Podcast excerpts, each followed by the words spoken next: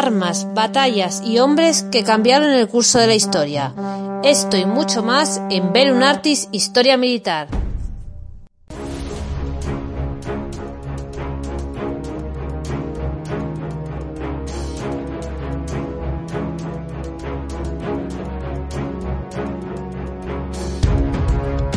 Esta es la historia de las miserias y las grandezas de muchos arqueros de diferentes lugares alrededor del mundo. Aunque no lo parezca, tenían muchas cosas en común, aunque quizás ni ellos mismos lo sabían, mientras se mataban mutuamente en algún campo de batalla olvidado. Pero lo uno no quita lo otro. Esta modesta compilación realizada para aumentar el conocimiento del lector comienza a causa de los desvelos de alguien más bien irrelevante, una especie de Frodo del siglo XXI, pero menos épico y que no vive en la comarca sino en Barcelona. Movido por un impulso casi animal, ha recopilado con amor y pasión todos estos datos para entregárnoslos. No ha sido una cosa premeditada o planificada, sino un largo proceso de más de 12 años de lecturas y flechas rotas. Humildemente os lo explicaré.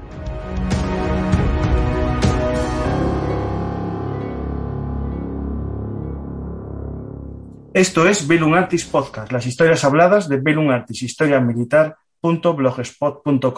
el blog de la historia militar. Hoy viajamos en el tiempo para conocer el tiro con arco en la península ibérica. Para ello contamos con la ayuda de nuestro arquero histórico, Ismael. Hola Ismael, ¿qué tal? Hola, ¿qué tal? Un gusto volver aquí. Esta es tu casa, ya sabes que aquí te tenemos eh, mm, como nuestro Diana, ¿no? O nuestro objetivo histórico favorito cuando queremos saber algo de tiro con arco. Yo digo, voy a hablar con Ismael Hernández Rueda para que, bueno, nos haga un poco de nuestro Robin Hood, ¿no? Es decir, eh, tire e intente dar en la Diana con este programa, como el anterior que hicimos juntos sobre la arquería en la Edad Media, que fue un éxito en Evox. Hoy lo vamos a hacer también en podcast, pero también en formato vídeo, ¿no? Vamos a intentar, a la vez que hablamos, ir viendo algunas imágenes que acompañan. Esto eh, lo recuerdo porque ahora mismo este programa se graba en directo en el canal de YouTube y también en nuestra página de Facebook. Por lo tanto, puede haber gente interactuando. Si tiene alguna duda, nos puede consultar. Y los demás oyentes que lo escucharán después en, en Evox, iTunes o Google Podcast o en cualquier otro reproductor de podcast, saber que os invito a suscribiros a nuestro canal en YouTube y seguir todos los programas vídeo eh, de historias habladas que, aparte de escucharnos, nos van a poder ver, ¿no, Ismael? Y ponernos cara. Por supuesto. Y tanto. Hoy, Ismael, eh, te invito de nuevo a, ver un artist que ya es tu casa, ya habíamos quedado aquella vez que era tu casa el último programa, que recomiendo a los oyentes que escuchen la arquería en la Edad Media y también que lean los artículos de Ismael en nuestro blog, belunartishistoriamilitar.blogspot.com. Y hoy vamos a hablar de tu libro, ¿no? El arquero histórico. Bueno, de tu libro no. Vamos a hablar de, de la arquería en la península ibérica a través de tu libro, El arquero histórico. Exacto, está aquí. No sé si lo veis pequeñito y aquí lo tengo un poquito más grande. Luego utilizaré la portada y la contraportada porque buena, buenas imágenes tienen ahí, ya, os contaré, y servirán para un poco aderezar el tema que, hoy traemos a, la mesa, que es, mm. como decías, ¿no? la arquería en la, en la Edad Media en la península ibérica, que es un tema que, bueno, a mí personalmente me encanta y espero compartirlo con todas vosotros y vosotras.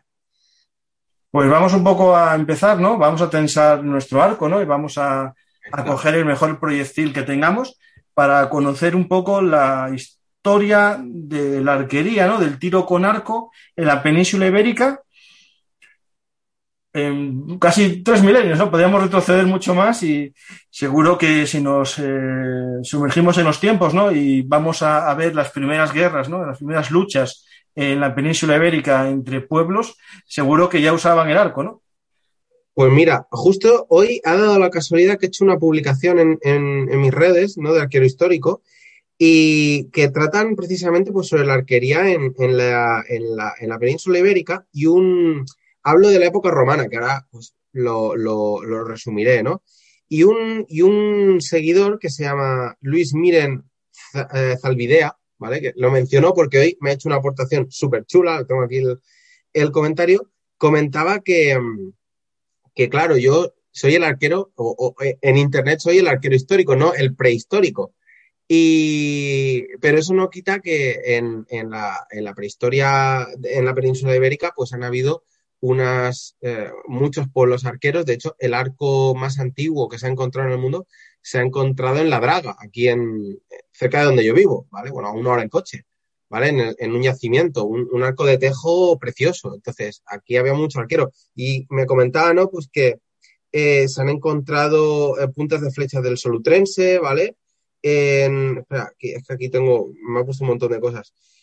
Sí, en el Solutrense y en, varios lugares, ¿no? en varias eh, excavaciones, pues han encontrado muchísimos elementos de arquería prehistórica, ¿vale? Pero yo en ese tema no me meto porque hay gente que sabe más que yo y no quiero, no quiero tampoco, ¿no? Eh, aventurarme en terreno pantanoso, pero, pero bueno, que sí que poner en valor que en la prehistoria de la península, pues había muchísima arquería. Pero nosotros vamos a ir un pelín más adelante y, eh, Pero Ismael, antes de, seguir más adelante, a los oyentes les recomiendo que lean eh, un artículo de Belum Artis, del blog, que se llama Las primeras guerras de la humanidad. Y entre los yacimientos eh, que, comentabas del arco aparecen las famosas pinturas levantinas, ¿no? En el, arte prehistórico ibérico destaca el arte esquemático y hay unas cuevas, por ejemplo, Les Dogues, que tienen unas pinturas en las que hay una batalla de arqueros, que lo voy a poner ahí para que lo vean los,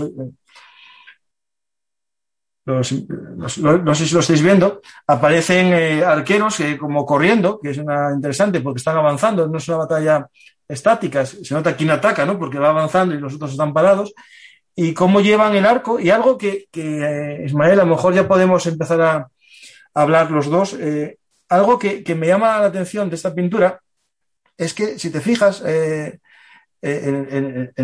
este cuadro, los arqueros llevan las flechas en la mano, en la misma mano que, el arco, ¿no? Eso es algo que ya se ve en otros pueblos guerreros, ¿no? Sí, porque es una forma de tiro rápido, ¿Mm? ¿vale? En, eh, en, tanto que yo llevo las flechas cogidas con la mano de arco, puedo hacer un movimiento fluido que me permita llevar la, flecha a la cuerda. Yo esa técnica en concreto yo no la practico porque eh, la conozco pero no la practico. ¿Por qué? Porque yo el tiro con arco que hago es la modalidad de tiro a diana, que en sí, eh, que tú dirás, tirar a diana es muy genérico, pero no, porque disparar a una diana fija requiere de una técnica y de unas habilidades distintas, por ejemplo, si haces tiro rápido, si haces tiro a caballo, si haces tiro a distancia, hay muchos tipos de tiro. Entonces, tanto mi arco como, bueno, todo mi equipo como mi técnica está pensado para tiro a diana. Entonces, yo esta no la hago, pero eso no quita que es una técnica muy chula en la cual yo llevo, si lo sé, monto el arco y, os lo hago esquemático aquí en un momento, porque, porque se ve más rápido, ¿no? Pero es, con un movimiento fluido te llevas la, cuerda de la, de la empuñadura del arco al lugar, al punto de encoque que se llama, ¿no? Donde se coloca la cuerda y en ese mismo movimiento yo ya aprovecho, abro y disparo el disparo la flecha, ¿no? Entonces, esta gente, y te puedes fijar, es que yo no lo veo aquí, pero ¿cuántas, distingues cuántas flechas llevan en la mano de arco? Eh, espera un momento. No, no se ve muy bien, pero pueden ser dos, tres. Ahí, justo, mira, a los pies de alguno de los arqueros. Eh, voy a poner la foto un poco más grande. Espera, ¿eh?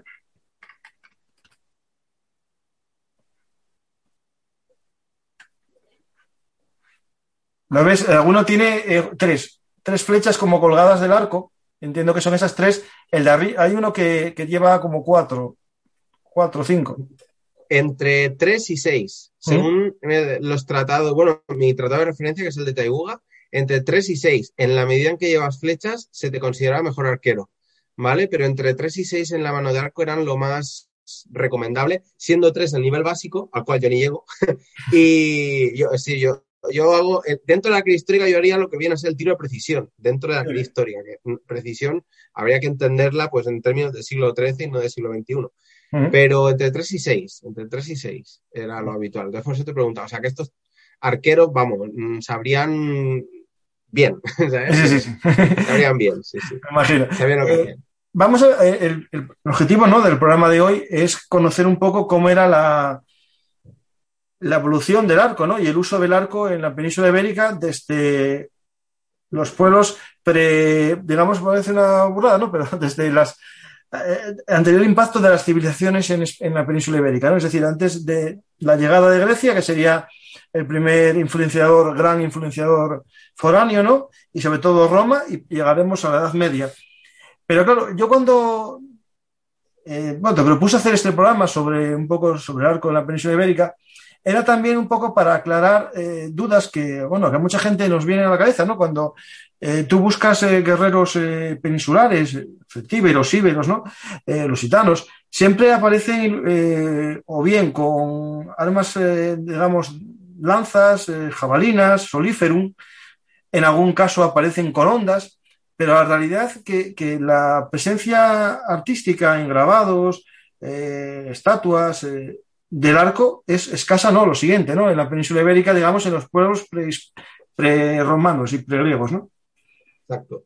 Tienes toda la razón. Em, antes de entrar en detalle, yo siempre cito fuentes y por primera vez en mi vida me voy a citar a mí mismo, ¿vale?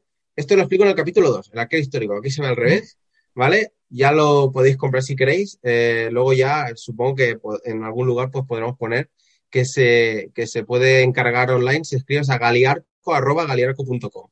Sí, Hecho voy a poner yo un enlace de la editorial, que es una empresa especializada en arco y tiene su página web y el que quiera hacer, eh, voy a poner un enlace en la descripción del audio para que se hagan poco. Pues eso, en este capítulo lo explico. Sí que tienes toda la razón del mundo que aquí en los pueblos prerromanos, arquero lo que es arquero es poco, ¿vale? no es exclusivo de la península ibérica, ¿vale? En general, todo el occidente eh, mediterráneo no es especialmente arquero. tienes que ir de, ¿no? de, Bizancio al este para realmente encontrarte arqueros. Eh, después de las guerras médicas en, Grecia, empieza a aumentar bastante el número de arqueros, que si bien en época aquea y, eh, y de, micénica, minoica, todas estas épocas, sí que habían arqueros en los ejércitos, aunque eran siempre marginales, ¿no? estaban marginados, mejor dicho, porque eran súper útiles en combate, pero la gloria militar eh, se la lleva el que pelea cuerpo a cuerpo. Y aquí, pues ocurre eso, ¿no? Que los pueblos eh, pre-romanos no son muy arqueros. ¿A qué pasa cuando llegan las legiones? y sobre todo a partir de época de Augusto, ya sí que empiezan a tener auxiliares arqueros en, en cantidades importantes. Por ejemplo, en las, en las excavaciones que se hacen en los lugares donde tuvieron, eh, donde se desarrollaron las guerras cántabras, sí que se encuentran muchas puntas de flecha de corte oriental. Que dices, ostras, ¿cómo puede ser que hayan llegado ¿no? esta gente aquí? Bueno, porque, por supuesto, para saltar un castillo en lo alto de un monte, como estaban esa gente, eh, atrincherados, pues unos buenos arqueros que te despejen la muralla pues tienen su puntito, ¿no? Cuando tienes que acercarte ahí y, despejar y tomar la muralla. Entonces, es a partir de, época romana que sí que empezamos a encontrar pues una cantidad importante de arqueros.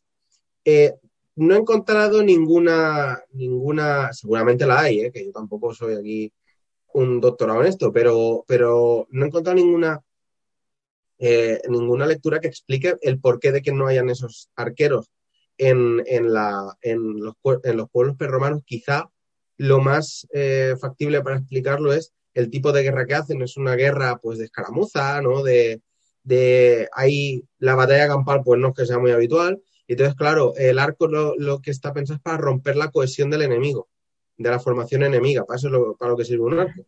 Entonces, si tú tienes una, como decían los franceses, una petite guerre o una guerra de guerrilla, más o menos, o de pequeños grupos que se enfrentan entre sí, tú no tienes que romper una formación, ¿no? Una falange. Tú lo que tienes que coger es eh, cogerlos desprevenidos y, desmocharlos antes de que se preparen. No, es una batalla campal, no es una escaramuza. Entonces ahí el arquero pues lo tiene un poco más complicado. Prefiero pues tirarte una jabalina porque estoy más cerca, ¿sabes?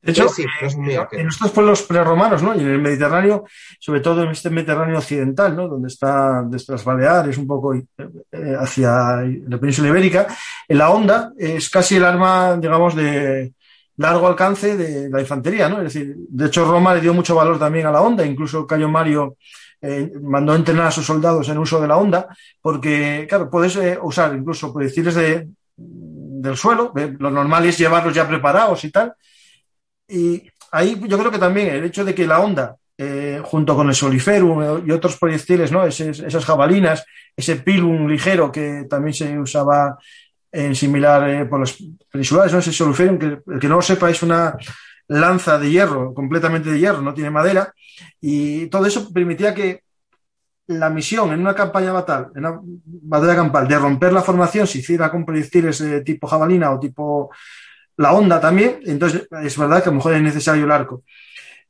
También yo creo que, que en este caso, ¿no? Eh, en las culturas eh, o en la guerra, ¿no? hay que entender la cultura, ¿no? Es decir, eh, se veía la lucha de lejos como lucha de cobardes en, en, el occidente europeo y no se creía que era noble luchar con arco.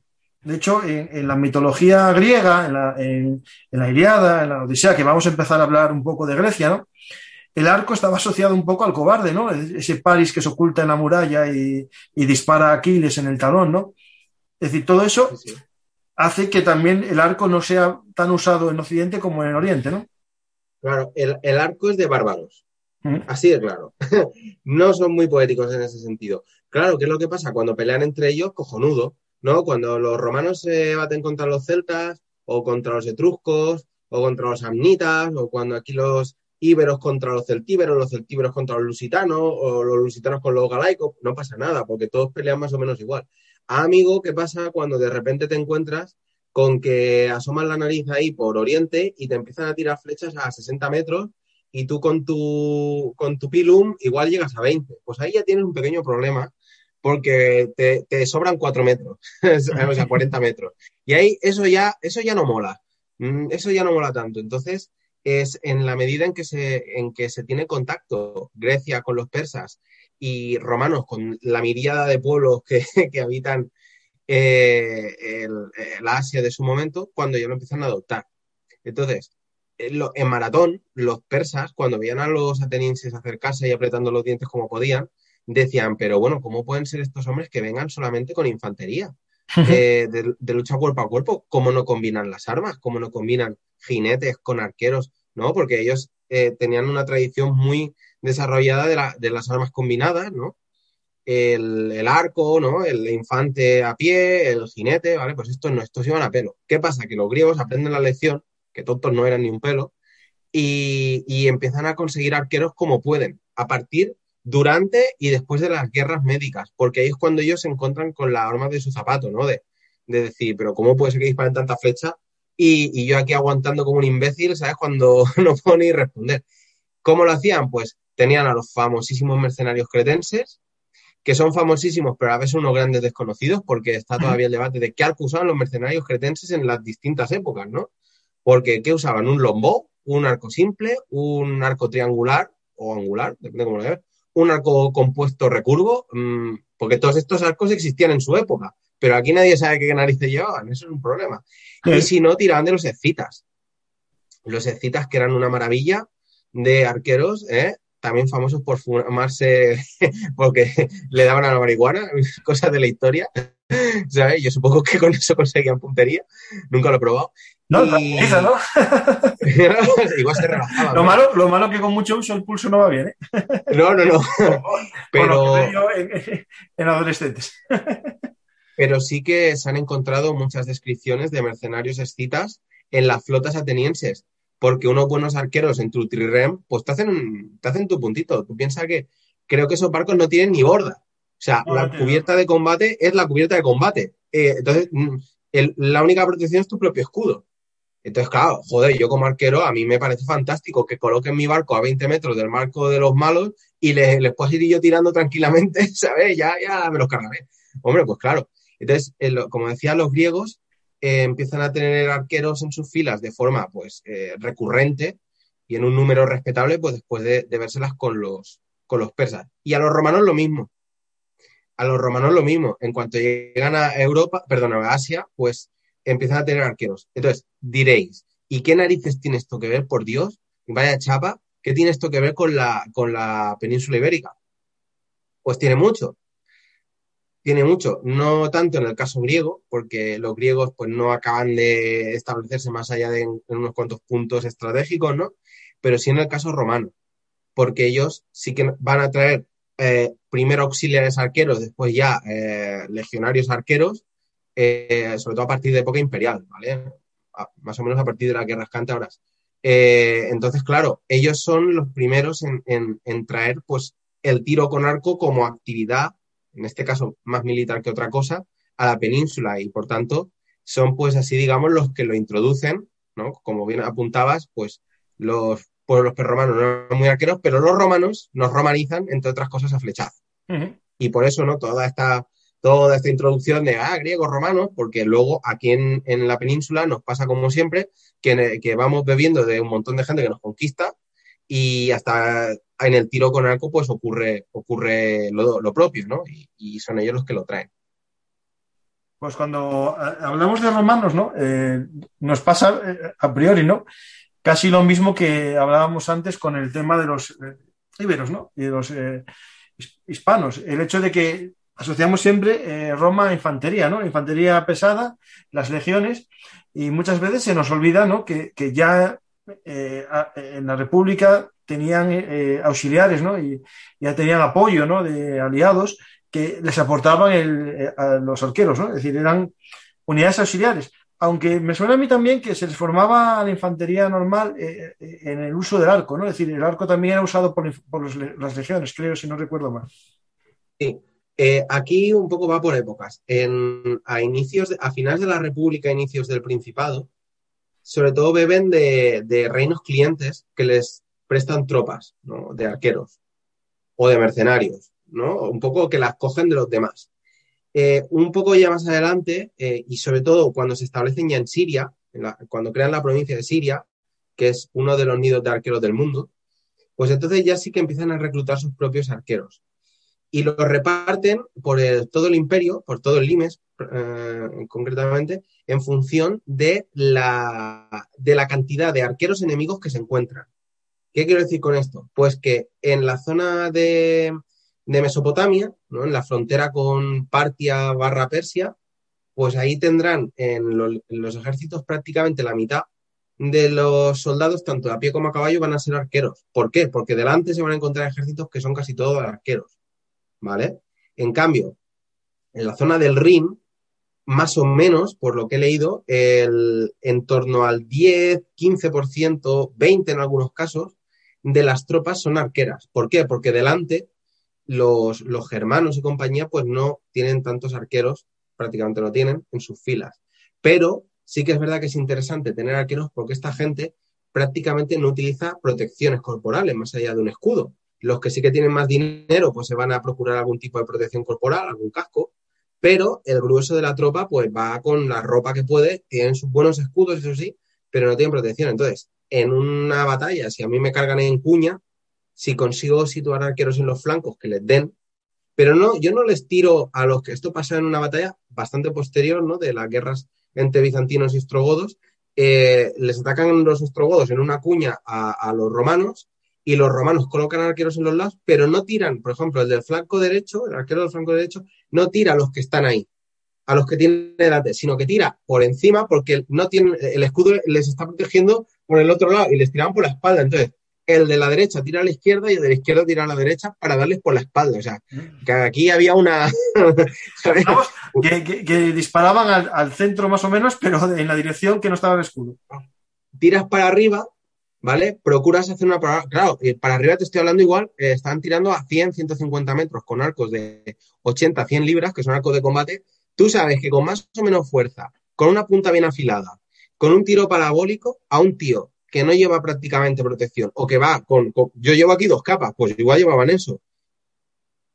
Solamente con que se clave la punta, ese tío ya no va a combatir ese día. No, no va a tener gas, pues ya está. Entonces tiraban haciendo así parábola y, y a gente sin armadura, que es, es el, blanco, ¿no? Ideal, pues sabes que, que al menos el daño se lo haces. El suficiente para que te aguante peleando un cuarto de hora más. Entonces, bueno, em, por eso digo, no, lo repartían dependiendo de la cantidad de arqueros que se pondrían delante. Y aquí, en Hispania. Cuando me hablas del arco, ¿no? El, bueno, el arco que estamos hablando casi siempre se ve influencia oriental, ¿no? Estaríamos ante un tipo de arco compuesto casi siempre. Compuesto recurvo. Depende de la época, más o menos recurvo. En época parta, cuando la batalla de Carras, los arcos son eh, compuestos, eso sí, pero son redonditos. No tienen la recurva característica, esto que le llamamos la silla, ¿no? El, extremo así curvado. Está sutilmente curvado. En época ya sanidad sí que se recurva más. En cuanto más recurvo está ese extremo, más eh, ventaja tiene el arco, porque ganas rasante, ya que le añade un efecto palanca y también eh, te permite abrir arcos de más potencia y aguantarlo durante más tiempo, ¿vale? Eh, por una serie de cuestiones físicas. Entonces, esos arcos están pensados en cuanto. Si tú ves un arco redondito, ¿vale? Pero muy gordo, ese arco es muy potente, pero esa potencia la sacas de la fuerza bruta de abrir a puras narices. Si ves un arco delgadito o medio, pero con mucha recurvo en los extremos, ese arco busca lo mismo que el otro, pero lo va a conseguir con menos potencia. ¿Por qué? Por el diseño. Cuando me hablas de la forma, ¿qué es? ¿Con cuerda o sin cuerda? Con cuerda, siempre encordado. Que desencordado lo vas a ver igual, ¿eh? ¿Mm? Desencordado lo ves igual, o sea, se distinguen a la legua. mira, es que te lo puedo enseñar, o sea, tengo aquí, mira. Este es un arco simple. ¿Mm? Es, un palo, es un palo. En cojo este de aquí, que este es el arco que yo utilizo habitualmente y está desencordado, ¿eh? Mira, si yo cojo este, bueno, si, si lo cojo, a ver, ahora. ¿Ves? que está más curvadito hacia arriba. ¿Mm? Así me echo para atrás, ¿ves? ¿Cómo hace así? Se nota. Está del revés, ¿no? ¿Qué? Ese está, eh, digamos, torcido del revés. Cuando le pongas la cuerda cambia, ¿no? Claro. Mira. Yo, espérate, que le voy a poner la cuerda en un segundo. no, digo porque los oyentes, eh, los que están viendo en el, en el canal de YouTube y en Facebook podrán ver. Sí, mira. Lo encordo en un momento Ahora molaría que se me soltara. Así. ¿Ves? ¿Cómo queda? Así me alejo. Claro, cambió la forma. Exacto. Pero ves que está recurvadito, ¿ves? Sí, sí. Y hace, pues, esta forma como de cuello de cisne. Y este es, los hay que, que esta parte de aquí es, en vez de así tan recurvadita, pues es recta, o sea, hace la curva y de repente se pone clac, recto. Sí. Eso es todavía tiene más potencia. Este arco que estáis viendo aquí corresponde a un arco otomano, ¿vale? Siglo XV, XVI, XVII sobre todo. Se usa en la época nazarí. Hay pinturas en la Alhambra, creo que se llaman los frescos del Partal, en los que se ven a jinetes usando este arco. ¿Vale? Por tanto, ¿por qué? Porque la, cultura arquera de Al-Ándalus bebe directamente del mundo árabe. ¿Vale? Entonces, bueno, pues aquí lo veis. se distingue perfectamente, ¿no? Que este está recurvadito y este pues era un palo. Sí, sí, sí. sí. Era un palo, tío, no tiene más. Entonces, eh, los romanos utilizarán como el, recurvo, ¿vale? Similar, este no, pero arcos que son primos hermanos. Y siempre como hacen como con la gladius, ¿no? La gladius es ibera ellos la adoptan, pues el arco que ellos empiezan a usar, pues es el parto, el, o el cita, o el que, el que tuvieran en aquel momento, y, siempre pues lo usarán de estilo oriental, no usarán lombo. Pregunta un oyente que si, eh, que si hay algún arco nativo ibérico, pero no, viendo que no, hay. No. Se han encontrado arcos, eh, por ejemplo, este que digo de la draga, eh, podría ser tranquilamente primo hermano de los longbow que usaban en la guerra de los 100 años. Quizás no tenía tantas libras, pero es un arco recto de tejo. O sea, sí, el arco simple. Ah. Es decir, un arco simple, madera de cierta calidad flexible y punto. Ya está. Y que, pero esto, porque la gente dice, no, es que el longbow, el arco largo lo inventaron los ingleses. Mentira, cochina. Ese arco se usaba en todo el mundo en, en prácticamente todas las épocas, ¿no? Lo que pasa es que, el que los que le han dado la fama han sido los ingleses, pero los Yanomami hoy en día tienen arcos así, de otro material, pero lo tienen. O sea, bueno, Fama, fama. De hecho, me imagino que ese arco que hablamos en prehispánico era un arco tipo largo eh, de una sola pieza de madera, ¿no? Sí, podría ser como como este de aquí. Mira, este es un arco de castaño, que también es un arco simple eh, de metro sesenta, ¿vale? y es un, es un palo de castaño. O sea, no tiene más. Mira, aquí, de hecho, a ver dónde está. Aquí. Mira, ¿veis? Aquí se ve un nudo de la madera. Esto es madera natural pura y dura. ¿Ves? Aquí otro. Aquí otro. ¿Ves? Esto es un cacho palo que rasqué con, con, mi buen maestro Ángel de la Llave. Y, esto funciona perfectamente. Tiene 40 libras. Y tranquilamente puedo tirar a unos, con cierta tranquilidad, 25 o 30 metros, ¿vale? En cuanto más libras tuviera, pues más lejos llegaría, ¿no? Pero, y con este puedo tirar incluso más lejos, lo que ahí ya la, poca precisión que tiene ya se va al garete. Pero vamos, que sería como este último que os enseñaba, así, arcos simples, ¿no? Uy, vaya gallo, arcos simples. Vale, que sería el arco, digamos, eh, de todos los pueblos casi eh, a lo largo de los siglos, eh, casi todos los pueblos de todos los lugares del mundo en algún momento desarrollaron el arco, o sea que más o menos. Sí, sí, exacto. No llega a ser, claro, la complejidad técnica es cuando se elabora el arco compuesto, que, podríamos un poco explicar qué es un arco compuesto, básicamente. ¿Cuál es el proceso de su fabricación?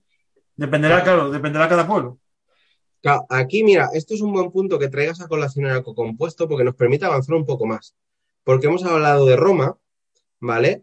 Eh, que esto lo trae. Y también hay que recordar que un, el Imperio Romano de Oriente, en el año, creo, del 500 y pico al 620 y algo, conquistó parte del levante de España, ¿no? Creando la provincia de España y se dieron de leches con los visigodos. Pues eh, estos, estos guerreros trajeron sus arcos aquí a pelear, porque en aquella época el Imperio Romano de Oriente peleaba a modo casi persa y, casi todos sus soldados eran arqueros, tanto a pie como a caballo, ¿no?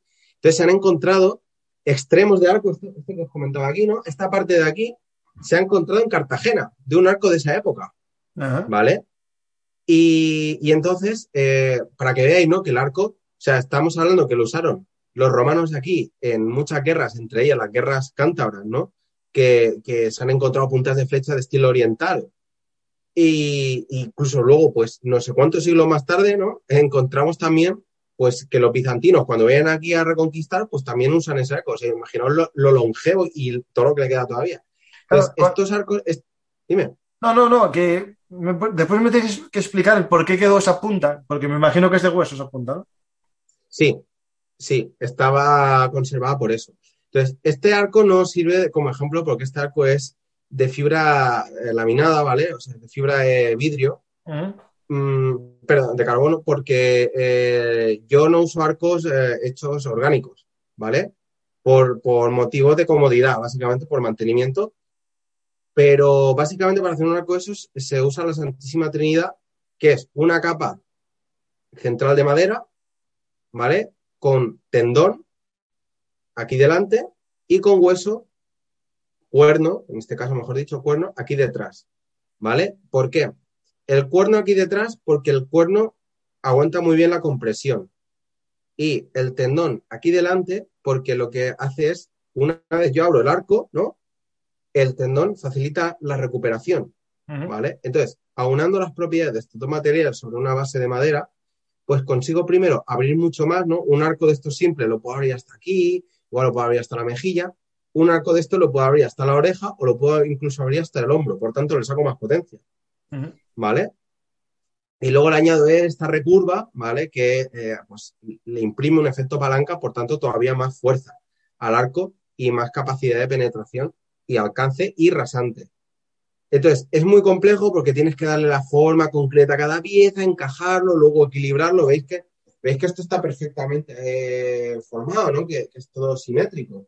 Vale, pues esto se llama hacer el tiller y eso mm, es un trabajo. Es quizá de las partes del proceso más complicado de hacer un arco.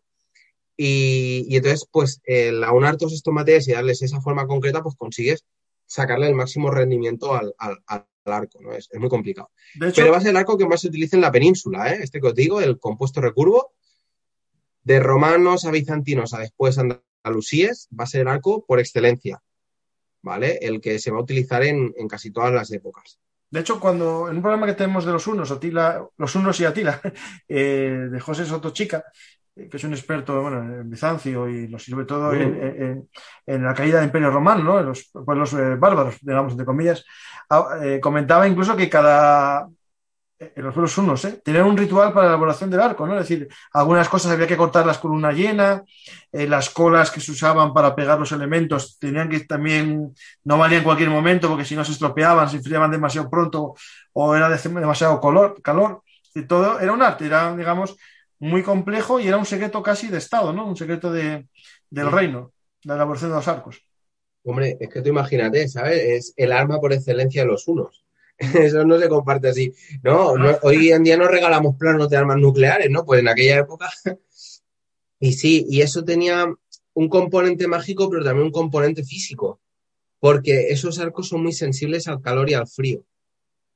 Y la madera siempre se ha creído que depende en la época en la que la cortes, tendrá unas propiedades u otras. Eh, depende cuando lo guardes. Una vez ya hecho, pues si hace mucho frío, la cola se puede ablandar. Si hace mucho calor, la cola se craquela y se rompe. Entonces es, es, muy complicado mantener. Por eso yo no lo tengo. Ya quisiera yo poder tener una cosa así, pero yo no tengo arcos de esos porque eh, los cambios de temperatura mm, les hacen muchísimo daño. Normalmente tenían más de un arco porque se te rompían entonces tenías que cambiar de arco ipso facto el que te quedaba si no desarmado.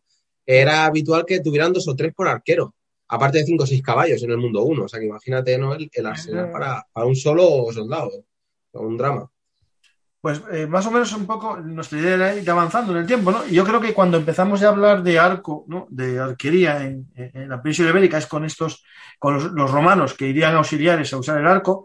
Eh, me suena haber visto también eh, en algunos de estos famosos mosaicos de cacería que hay en las villas escenas de uso de arco, aunque en las villas que yo visité en la, zona de Palencia se usaba más la lanza para cazar jabalís y tal. Así que hay escenas de cacería. Voy a ver si encuentro alguna para ponerlo a los... Eh, porque es muy interesante que cómo se asocia ¿no? en, en, Roma el uso del arco con la caza, ¿no? Es decir, que en todos los pueblos el arco, más que militar muchas veces, es eh, de uso cinegético, ¿no? Y después en otros se utiliza eh, también en la guerra. En, en, en Hispania, ¿no? en, Roma, me imagino que por motivos obvios, que durante mucho tiempo fue muy tranquila la península, se tuvo que usar más en el aspecto cinegético, ¿no?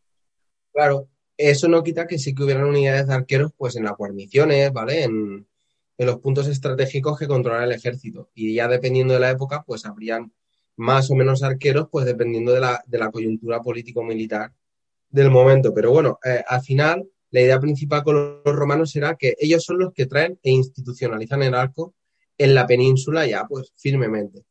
Entonces, y luego también pues los, bizantinos pues lo utilizan largo y tendido en, las guerras que tienen. También los visigodos imitan el, ejército romano, el, tardo romano en la medida de lo posible y también tendrán arqueros, ¿no? Mm. Pero no los no tendrán la importancia que, quizás se le dé pues al, arco en, otras culturas porque básicamente eh, es distintivo del uso del arco el grado de, organización de los ejércitos, porque para tener un cuerpo de arqueros tú tienes que tener una, organización mínima, porque, porque, bueno, esta gente hay que entrenarla, ¿eh? no se aprende a utilizar un arco de combate de un día para otro. Entonces, eh, en la medida que tú les puedes pagar, que les puedes dar un equipo más o menos estandarizado, que tienes gente que, los puede entrenar, ¿no? Pues tendrás más o menos éxito y tendrás más disponibilidad de arqueros. Entonces, claro, el, factor este es importante, ¿no? Luego ya en época del andaluz, pues ya verás tú que va a haber un florecimiento del tiro con arco muy importante por, motivos eh, políticos, religiosos, culturales y también pragmáticos. Obviamente tú no tienes arqueros por amor al arte, ¿no? tú los tienes para, lo que, para lo que es. Y, ahí sí que hay un, como la gran explosión ¿no? de, de la arquería.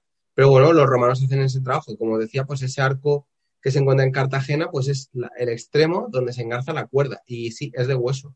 Por eso ha podido pues conservarse con cierta soltura. Lo que pasa es que como solo es un trocito, pues claro, tampoco se sabe exactamente qué arco era ni qué tipo, pero bueno, por época, por contexto, se puede entender que era un recurvo compuesto de estilo bizantino, barra persa.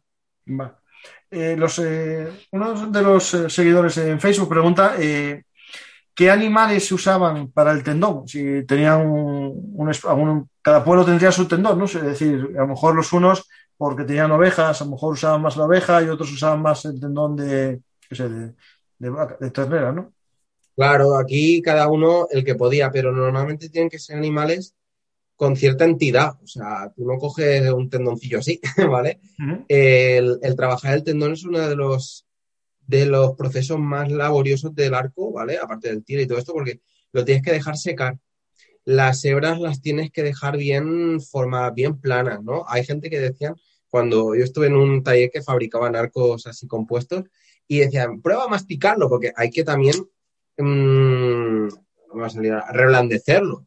Porque si, no, se seca, se queda tieso y eso no te vale para nada. Entonces, bueno, es todo un proceso. Y pues, muchos animales, de vaca, de caballo, de buey, ¿no? Pero animales, yo por lo que tengo entendido, siempre animales grandotes. No coges tendón de conejo, porque igual con el tendón de conejo tienes para la pala de abajo, ¿sabes? Sí, sí. Y una vez que, tenemos ya un poco ¿no? estos eh, pueblos de la península ibérica que contactan con el arco gracias a Roma, ¿no? Es Roma la que, digamos, introduce la arquería, primero mejor para la caza, ¿no? Y, seguro que para la defensa de las ciudades, aunque ya vimos en el programa eh, anterior contigo que no era muy, muy útil a veces el arco en, defensa de ciudades por la forma de disparar y eso, que a los oyentes les invito a escuchar el de arquería en la Edad Media digamos, ese arco compuesto, ¿no? ese arco eh, recurvo de origen bizantino se introduce en la península. Los visigodos, ¿no? Eh, los godos, alanos, que también tuvieron su contacto con los pueblos de las estepas, ¿no? Eh, eso para los oyentes os recomiendo escuchar los podcasts que tenemos sobre las invasiones bárbaras, que va a haber, hay una serie también que va a empezar dentro de poco en, Google, en Evox, en nuestro canal de un Artist Podcast, una serie sobre los visigodos, y bueno, se ve un poco cómo se aculturiza, ¿no? Se mete en la cultura de los pueblos, eh, las escitas, de las estepas y esos pueblos arqueros, y los visigodos lo usan, aunque son más conocidos, ¿no? Por su infantería, caballería pesada, ¿no? Con coptos y con contos y es una lanza larga, sí usaron el arco. Y también lo que tú dices, se unen al arco bizantino, ¿no? Y, eso todo origina, ¿no? Un poco que en, en, la península ibérica, cuando hablemos de arco, ¿no? tanto cristiano casi como el arco andalusí, siempre hablemos de un arco compuesto, ¿no? Eh, sí. Más o menos. Sí, más o menos.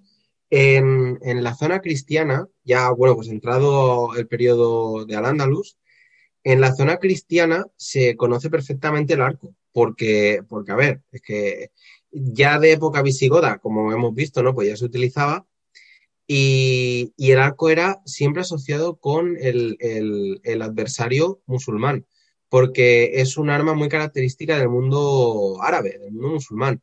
De hecho, hay, hay varios, varios pasajes del Corán en el cual pues, se invita al, creyente a practicar el tiro con arco. ¿no? Mamá decía que habían tres grandes deportes, que eran la equitación, la natación y el tiro con arco. Y, hay, más, hay más citas del profeta en las cuales pues anima al, uso del arco, ¿no? En su época pues e, era la gran arma y en la zona en la que estaba en Arabia, en disputa siempre con sasánidas y bizantinos, pues era el arma por excelencia. Entonces es normal, ¿no? Que, que se animara siempre su práctica. Por tanto, los pueblos musulmanes en todo el mundo, en el caso de la península ibérica en particular, pues siempre se identificaban en estas épocas ¿no? con, el arco y, por ejemplo, cuando pintaban en los beatos del siglo X, ¿no? los jinetes del Apocalipsis, ¿qué arma llevaban? Con, un arco. ¿Qué, pinta tenían los, los, cuatro jinetes? De musulmanes. de arquero, claro, de arquero musulmán con arco recurvo, a ver, que estaba cantado. Los, y también no, no olvidemos que tanto cristianos luchan junto con musulmanes y musulmanes junto con cristianos. Por tanto, el arco utilizadísimo, ¿vale? En, todas las partes. ¿Qué ocurre? Que en la medida en la que la, todo el influjo cultural de la cruzada, ¿no? Todo el influjo cultural de Occidente empapa a los reinos cristianos, pues ya empiezan a separarse y ya el arco pues ya no se utiliza tanto, se empieza a, a ya luchar como caballería pesada, porque prácticamente hasta el siglo XI la caballería de los reinos cristianos bebe del estilo del estilo de monta la jineta musulmán. De hecho, ah, eh, este siglo XI, ¿no? Es el que justo más o menos el final del siglo XI, el que ve nacer al Cid. Tenemos otra, otra, yo parece que todo, todo momento para hacer publicidad, ¿no? Pero en la serie del Cid que tenemos, eh, que con David Porrinas, que es el autor de, Señor de la Guerra, un libro sobre el Cid de, de Ferro, hablamos de este cambio, ¿no? Ese cambio que se pasa de la carga a la jineta, de, montar a la jineta, que es con las rodillas eh, muy dobladas, y se dirigía al caballo con el juego de, los, de, la cintura ¿no? y un poco con las rodillas, a la brida, ¿no? Eh, que es eh, con las piernas eh, estiradas, sin doblar las rodillas y con un asiento que tiene como un respaldo, ¿no? la silla, para el impacto. ¿no? Se pasa, digamos, de, jugar con el caballo a lanzar el caballo contra el contrario. ¿no? Y en ese momento es cuando ya pierde un poco el sentido o deja de usarse como arma primaria ¿no? de la caballería, el arco, ¿no? En la caballería cristiana, y se pasa a la lanza como carga, ¿no? Pero siempre quedó, siempre quedó, y eso eh, es muy importante, en el juego del soldado de frontera, ¿no? Este soldado hispano, ¿no? De la frontera, el hecho de usar el arco para las racias, ¿no? Es decir, el arco siempre se usó en, batalla campal, puede que, el caballero cristiano o el hidalgo o el, infanzón, ¿no? no lo usara, pero en sus racias, en sus luchas fronterizas, como muy bien dijiste tú antes, ¿no? En esas guerras de baja intensidad, eh, el arco sigue siendo muy útil porque te permite disparar mientras huyes, por ejemplo. Claro, eh, aquí nos pasa un poco como en la época de, de los íberos, bueno, de los pueblos prerromanos, ¿vale? El arco está bien para, para ese tipo de escaramuzas, bueno, te puede ayudar más o menos, pero realmente cuando es útil, útil, útil, es o en la batalla campal o en el sitio. ¿Vale? Hombre, en una emboscada fantástico, pero porque bueno, tú te, te emboscas y al menos con, unas cuantas flechas, pues igual les obligas a agruparse o que se queden parados en un sitio, no lo sé. Ya aquí depende de, la capacidad de cada jefe militar, pero, pero donde realmente es útil es ahí. Has hecho un comentario, ¿no? Que cuando se lucha la jineta Aquí se usaba eminentemente el arco, también se usaba la lanza, ¿eh? No pensemos que, todos eran jinetes arqueros, o sea, también, y la jabalina, ¿vale? Era un poco una mezcla de todos. pero quizá uno la usaba las tres, ¿vale? Pero Ismael, lo, importante del tema, de, en este caso, de, la lanza, ¿no? Es que en la jineta eh, se podía usar con la, con la lanza eh, por, encima, ¿no? digamos, por encima de, de la cabeza, la lanza como un poquitín por debajo, eh, con esta posición del codo, ¿no? Es decir, eh, sin meterlo en riestre. Y cuando se generaliza la carga esta de Hastings, ¿no? Y la que tenemos ahora mismo, que os puedo poner, por ejemplo, la batalla de Arcos, que es ya del siglo XIII, o siglo XII y nada más de todos el siglo XIII, ya se usa la técnica de meter la lanza en el sobaco, ¿no? La lanza eh, de carga, ¿no? Por eso digo que, que, sí se usaba la lanza, pero no era la misma técnica que cuando imaginamos una carga de caballería medieval, ¿no? Que es ala, a saco. a saco, Paco, exacto. Pues ahí está la gracia, ¿no? De, saber saltar. Y, entonces, pues tanto reinos cristianos como musulmanes, pues hasta eso, hasta el siglo más o menos XI, pelean prácticamente de una forma muy similar. A partir del XI ya empieza esa transición en la cual se introducen elementos europeos, pero no solamente la parte cristiana, sino que también la parte árabe. ¿No? Empiezan, dicen, hombre, pues si los castellanos o los catalanes empiezan, o aragoneses, empiezan a cargarme con la lanza así, bajo el brazo, pues yo también lo voy a hacer, ¿no? claro, ¿qué ocurre cuando llegan almohades primero? Eh, no, almorávides primero y almohades después, el, influjo mm, occidental eh, en lo militar se pierde, ¿no? A, favor de, de, recuperar esa esencia musulmana pura, ¿no? Del jinete ligero, del soldado ligero, claro, eso luego la nava de Tolosa, vale, que queda muy bonito, pero cuando te viene una muralla de hierro dices tú, pues igual me iría bien no solo llevar un gambesón, y quizá pues me iría bien llevar algo un poquito más. de hecho, los soldados eh, reclutados en, la península, pero en el mundo árabe, pero en la península, van como los cristianos. Entonces ahí lo, eh, eh, tienen pues unas épocas, unos siglos muy interesantes en los cuales tienes pues soldados de corte europeo, ¿vale? Que son los que se reclutan en la península, ¿no? Muy influidos por el mundo cristiano y los soldados de corte más africano, norteafricano, que vienen pues en, oleadas sucesivas pues para aquí hacer la guerra, porque no dejaba de ser la capital de la Andalucía en aquel entonces, no dejaba de ser Fez. Entonces, claro, se puede entender, ¿no? y de hecho, y, si alguien venía, por ejemplo, del norte de los Pirineos, vería a los castellanos, aragoneses y leoneses, visten como los, como, los, como los moros. Como, claro, claro, y diría, pero qué, pero qué pasa aquí, hijo mío, qué lío hay aquí, ¿no? Eh, no me entero de nada. claro. Y entonces, por tanto, tenemos en, ¿no? desde la conquista, pues hasta este siglo XI, pues hay un batiburrillo de mezcla de, de todo el mundo. A partir del siglo XI empieza a haber, pues, ya una cierta diferenciación más grande, pero luego el, punto ya de ruptura total es cuando la ballesta se hace, se hace famosa. Mm.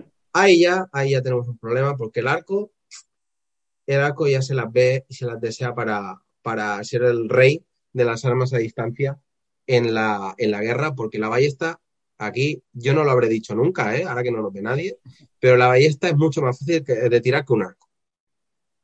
Y la gente tonta no es. La gente tonta no es. Dices tú, si yo. Vale cualquiera. Claro. Eh, si yo tiro con un arco de 80 libras y para usarlo con media decencia tengo que tirarme 15 mm, años practicando y con una ballesta en, dos años puedo tirar con 100 libras, pues oye, mm, no sé tú, pero yo creo que me sale a cuenta, ¿sabes? Yo creo que me sale a cuenta. E, e incluso cometer pecado cuando la, prohibió la iglesia. me da igual, es muy efectiva y atraviesa cualquier armadura. Vale, para adelante. Aquí es, gracioso ver que los andalusíes le llamaban caos franquilla. Es el arco, caos es, no sé si se pronuncia caos, igual un, árabe parlante pues te lo dice bien. Yo digo caos porque no sé cómo se dice. Eh, caos es la palabra arco, pues el caos franquilla o, caos Nazarilla o Nazareno, ¿vale? O sea, el arco cristiano es como le van a llamar los, los árabes, los andalusíes a, la ballesta. La van a usar, que les da igual el nombre porque la ballesta va de coña y como si se llamara Perico los Palotes. Yo la voy a utilizar igual porque me va de coña. ¿Vale? Eh, esto ya empieza esta convivencia de la ballesta con el arco, pues también más o menos siglos XI, XII, y a partir ya de 13, segunda mitad del 13, 14, la ballesta ya es la reina. ¿Vale? O sea, para mí el, momento así simbólico sería, en mi cabeza, ¿eh? Habría luego que verlo, pero a partir, por ejemplo, del 1300 o del 1350, la ballesta ya es la reina. Aquí el arco se queda eh, para, para, dos, para dos ocasiones. Se queda uno para guardar polvo en los, en los armerías, ¿vale? Y en segundo lugar, en el reino nazarí, el arco, claro, tú piensas una cosa, en el reino nazarí estaban ya todos más mezclados que eh, árabe puro, mm, habían dos y el gato. Entonces, ¿qué es lo que pasa? Que, bueno, de hecho, Ben Nasser, ¿no? El, fundador de la dinastía nazarí era pelirrojo y pálido, ¿sabes? Porque su madre era una esclava cristiana que era pelirroja, o sea, claro, se teñía la barba con la ley. ellos de origen eslavo, porque eran donde más se Exacto, Exacto, o sea, ¿vale? O sea, que aquí árabes puros, pobretes pocos. Se, se, teñían el pelo, se intentaban analizar, pero eran de aspecto europeo. Entonces, ¿qué es lo que pasa? Que uno de los símbolos del musulmán en esa época, como ya hemos comentado hace unos minutos, era el arco, ¿no? Era eh, eh, el arma por excelencia de esos pueblos. Entonces, la nobleza nazarí practica el tiro con arco en la caza y como deporte, como símbolo, ¿no? de, arabismo, ¿no? Yo soy árabe y lo demuestro porque soy arquero, que es el arma más simbólica, ¿no? Que más representa el, eh, el mundo árabe. Eh, incluso en combate, pues alguno lo llevará, ¿no? Algún noble, alguno sí, sí, se llevará. Pero que aquí la palma ya se la lleva la ballesta. También recordemos que a partir del siglo XIII las protecciones corporales se mejoran una barbaridad. Es más común ver a gente en lorigada, ¿vale? Antes era pues esa caballería pesada, pero luego el infante, el peón, pues iba con lo que podía. Pero luego ya más pasado el tiempo, pues los cascos se popularizan, los gambesones son más accesibles, los perpuntes, todas estas armas que para un arquero, pues ya me estás complicando la vida, colega, porque en cuanto más capas y maduras estén, pues me cago yo en la mar, ¿sabes? Que, que ya no puedo tirar con 80 libros, ahora tengo que tirar con 100. Y eso, esto de aquí lo nota, ¿vale? Y ahí la ballesta, pues claro, tiene esa ventaja. Por no hablar de lo que ya hablamos en la anterior ocasión, ¿no? De que, de que en un castillo es más cómodo tirar con ballesta con arco, pero, que con arco. Pero como ya tenemos un programa de eso, que vayan ahí que lo escuchen. No lo vamos a repetir.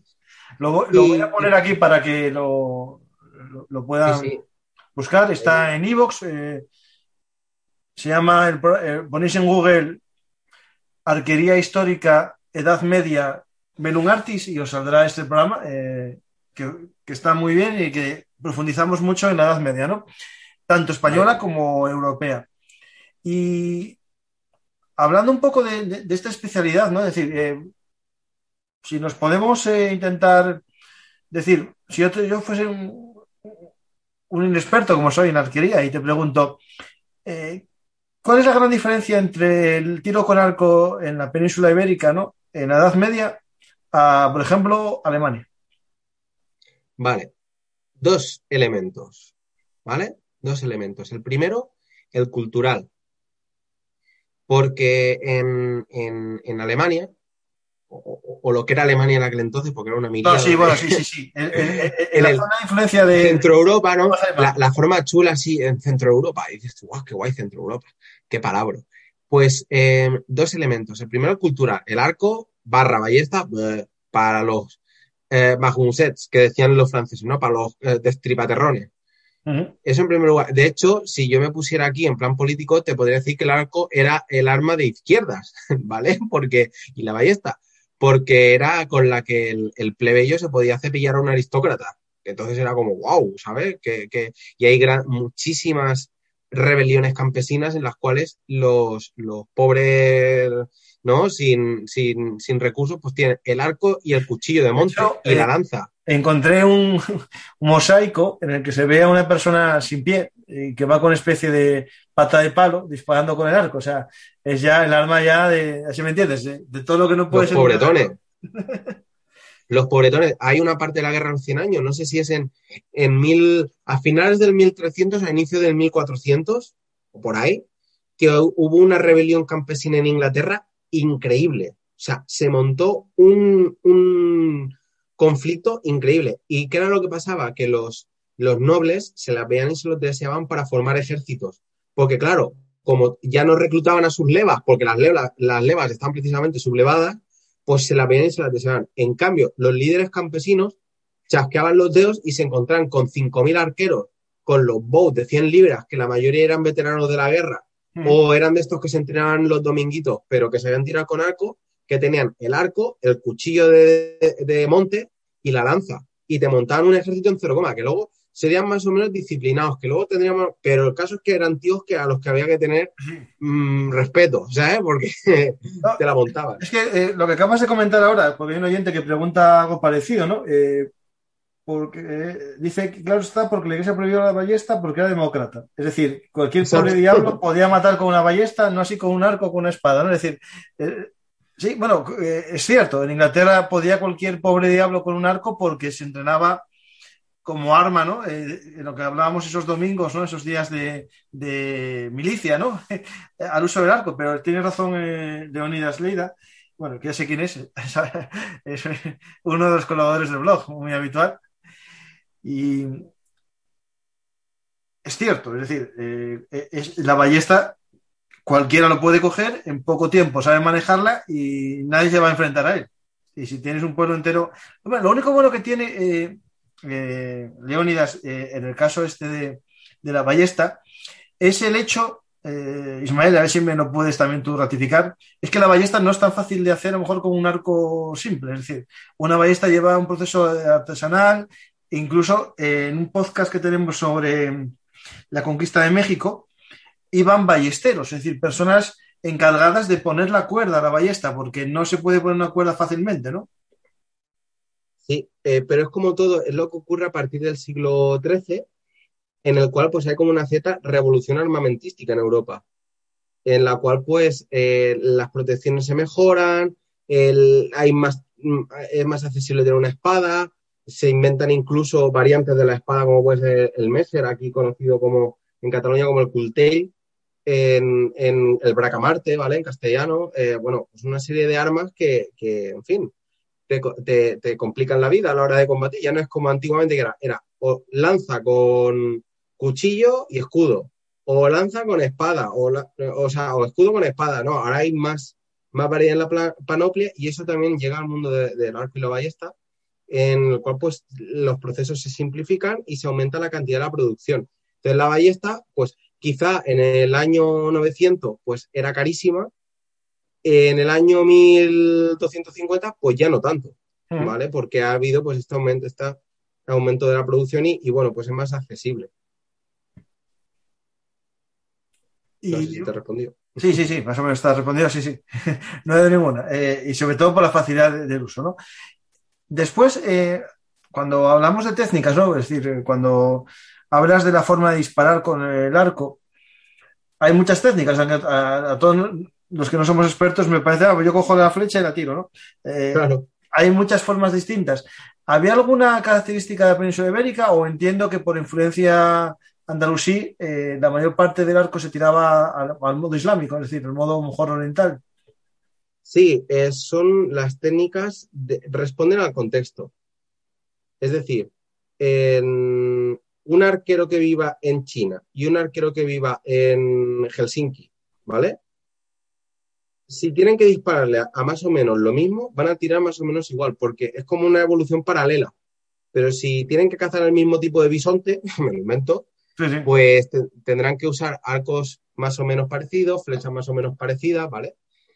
Eh, entonces, aquí en, la península, el, el, tipo de tiro y las técnicas, vamos, eh, vienen del mundo árabe que a su vez la cogen del mundo eh, romano, ¿vale? Que es pues eh, en el siglo VII, ¿vale? Cuando empieza la expansión y con todo el contacto que tienen previo, ¿eh? porque los árabes tienen contacto con persas y romanos desde, bueno, de que se instalan ahí estos dos imperios. Así que eh, viene de toda esa zona. Y aquí lo chulo está, que ya lo hablamos el otro día, es el tema de los tratados, ¿vale? Que ya ya lo comenté, ¿no? Que son estos libros de instrucciones de cómo tirar con arco, ¿vale? Yo utilizo uno del siglo XIV, mm, escrito en Egipto, ¿vale? Es un tratado de época mameluca. Entonces ahí está todo. Básicamente es cuestión de empollárselo y de tener un técnico de tiro con arco que te enseñe como, hola, por ejemplo, yo me dedico a hacer eso, a enseñar a tirar como a estilo árabe. Y, y, ahí te lo recoge. Entonces, la técnica básicamente que se utiliza aquí en la península es la del pulgar, ¿vale? Se coge el arco bueno, mejor dicho, la cuerda, ¿vale? Con, el pulgar. Hay muchos tipos de agarre. Este sería uno, ¿vale? Este es el que yo hago. Es, la mano me queda así, ¿vale? Sí, sí. Yo quito, ¿veis? Aquí lo veis desde delante. Luego está, por ejemplo, este, ¿vale? Está este. Hay, hay muchas variantes, pero la que yo hago es esta, que es la que está pensada para el tiro con diana. También hay, pues, con tres dedos, eh, una mezcla que es con tres dedos y pulgar, hay muchísimas técnicas, ¿no? Pero aquí básicamente en la península usamos la, del mundo árabe, ¿vale? O sea, no, nos visitan los magiares, que esta gente mm, se cree que usaban una técnica que era mixta, pero bueno, como apenas están aquí unos años, que saquean Lleida y se quedan por Cataluña haciendo sus correas, pero luego se vuelven, no cuaja su, técnica de tiro, ¿no? La técnica eslava, que está incluso recogida en el tratado que yo he leído y que yo utilizo. Entonces, bueno, es básicamente técnica de tiro de pulgar, con anillo. Eh, eso es muy importante, eh, lo del anillo, ¿no? Es decir, eh, mucha gente no sabe qué es un anillo, ¿no? Ostras, mira, si me das un segundo voy a por los míos. ¿Me das un segundo? Mientras tanto, voy a hacer un poco de publicidad. Vete a por el anillo y por una. A publicidad.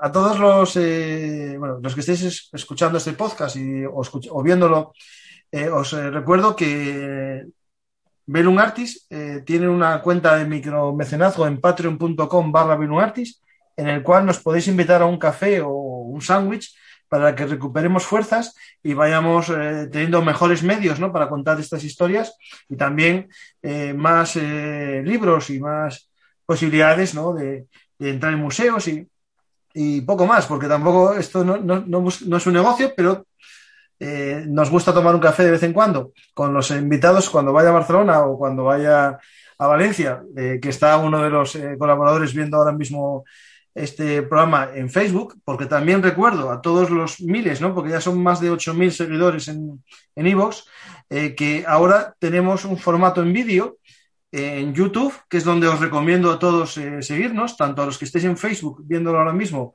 como a los que lo escuchéis en en Evox o en iTunes o en Google Podcast, en el que iremos colgando vídeos eh, de los podcasts, eh, mientras los vamos eh, grabando, vamos interactuando, en este caso Ismael y yo, vamos poniendo imágenes que acompañan y enriquecen un poco el programa y también otros vídeos que iré subiendo a lo largo del tiempo con ideas distintas. Por lo tanto, os, pido a todos que os suscribáis al canal de Belum Artis en YouTube.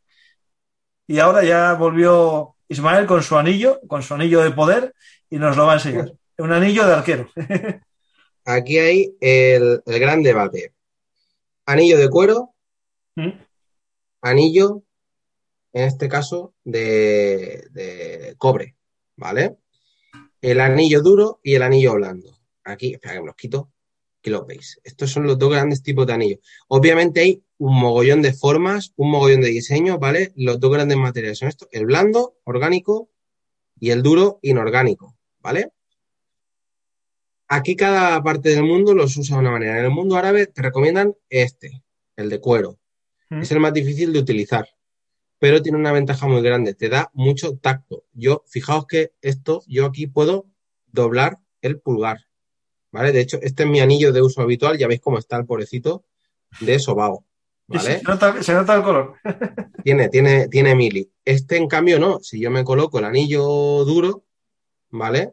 Yo aquí, esto se queda como se queda, ¿vale? no tiene más misterio.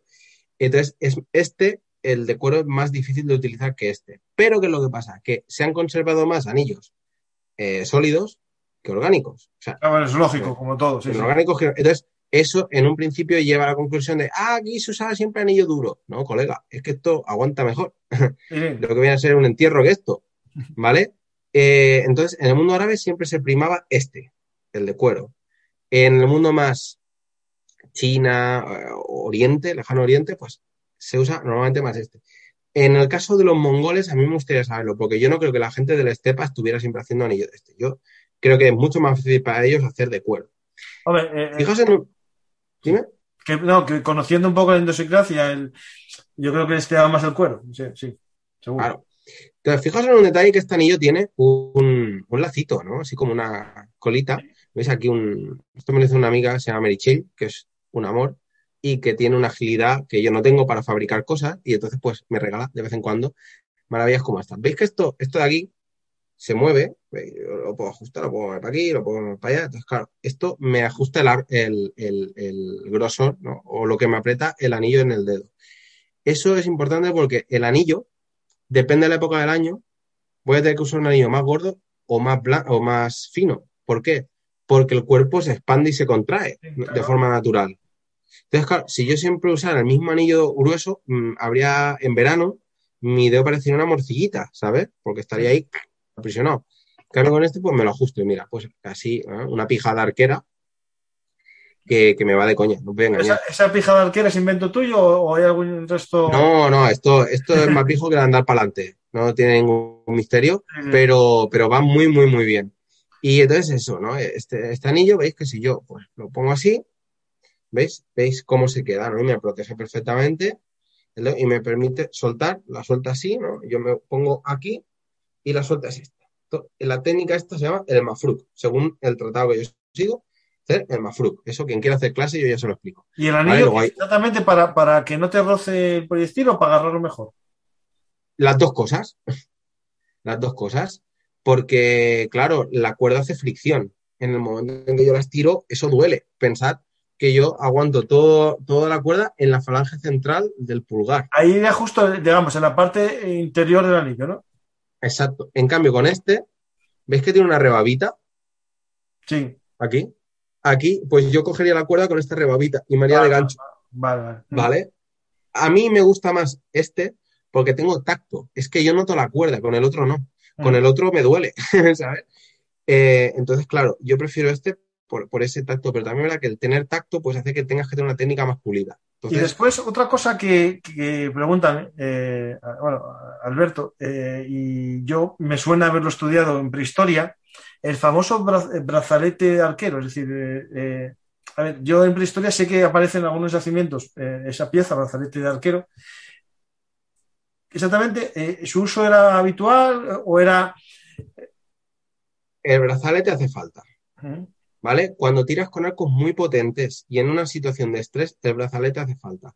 Porque te protege esta parte de aquí, que aquí la flecha, depende cómo, te pega un castañazo que te deja mm, contento, ¿vale? ¿Qué es lo que ocurre? Por el tipo de tiro que yo hago y por un poco de permitirme la expresión de chulería. Pues yo no tiro con brazalete. De hecho, yo cuando tiro, ahora estoy cogiendo la costumbre de que me arremango y me dejo esto, ¿eh? mi blanco nuclear a la vista. ¿Por qué? Porque yo, por la técnica que hago, me disparo sin brazalete porque me. Porque me protejo con mi propia habilidad, por así decirlo, ¿vale? Entonces, yo sé que si hago bien la técnica no me voy a dar. Entonces, me dejo esto a sabiendas desprotegido porque es una manera que yo tengo de decirme, haz bien la técnica, colega. Mm. Haz bien la técnica. Y entonces, eh, pero, esto lo hago yo porque yo disparo tranquilamente en ah, libres. No estás disparando a caballo. Ni a caballo, ni en mitad de un, de un tomate ahí de. ¿Vale? Entonces, bueno, yo lo hago porque disparo tranquilamente, pero cuando tú estás en, en, una situación y con un arco de 80, 90 libras, pues sí, lleva brazalete porque te va a hacer falta. Y aparte de brazalete, eh, pregunta, eh, una especie de callera, no sé a qué se refiere, si será una especie de, muñequera, una callera, no sé. yo tengo, tengo esto de aquí, que esto yo ahora ya no me lo pongo, pero esto me lo ponía yo aquí en, el pulgar aquí. Yo soy zurdo de vista, diestro de mano, pero zurdo de vista, entonces yo agarro el arco con la zurda, ¿vale? Porque el ojo que manda es el que te indica con qué mano vas a disparar, ¿vale? Para llevarte la flecha lo más cerca posible del ojo bueno, ¿vale? Y, entonces yo me cojo el arco, ¿veis? Con la diestra. Y entonces me queda esto, ¿veis? esta pequeña protección que es de piel de raya, me queda pues en la, empuñadura, en árabe, maten, en, inglés, arrow pass, el sitio donde pasa la flecha, que el día estaban finos los ingleses. Y entonces a, mí la flecha pues pasa por aquí y tengo esta protección. Ah, qué bonito. Yo ya no lo uso, pero bueno, es muy chulo, es de piel de raya, mola un montón. Pero, pero eh, quizá el compañero se refiere al, al SIPER o MAGRA, que es una herramienta que te permite disparar flechas muy pequeñitas muy lejos. ¿Vale? Y, eso sirve para hacer tiro al vuelo, que es a ver quién la envía más lejos. O para disparar desde el doble de distancia a enemigos sin protección. Eso se utiliza mucho en Corea, cuando los japoneses atacan en 1592, me parece, ellos llevan mucho arcabuz y combinan el arcabuz con el arco, que es una combinación bastante letal, no es por nada. ¿Y qué es lo que hacen los coreanos? Dicen, pues vale, lo que vamos a hacer es disparar desde más lejos, para que esa gente, pues, no me tenga tiro de, arcabuz. Y para eso, pues, utilizan una herramienta, en, en, turco se llama siper o magra, en, en coreano ahora mismo no recuerdo la palabra, y lo que me permite es tiro. Si, yo si mi flecha mide como mi brazo de norma, pues la flecha es la mitad.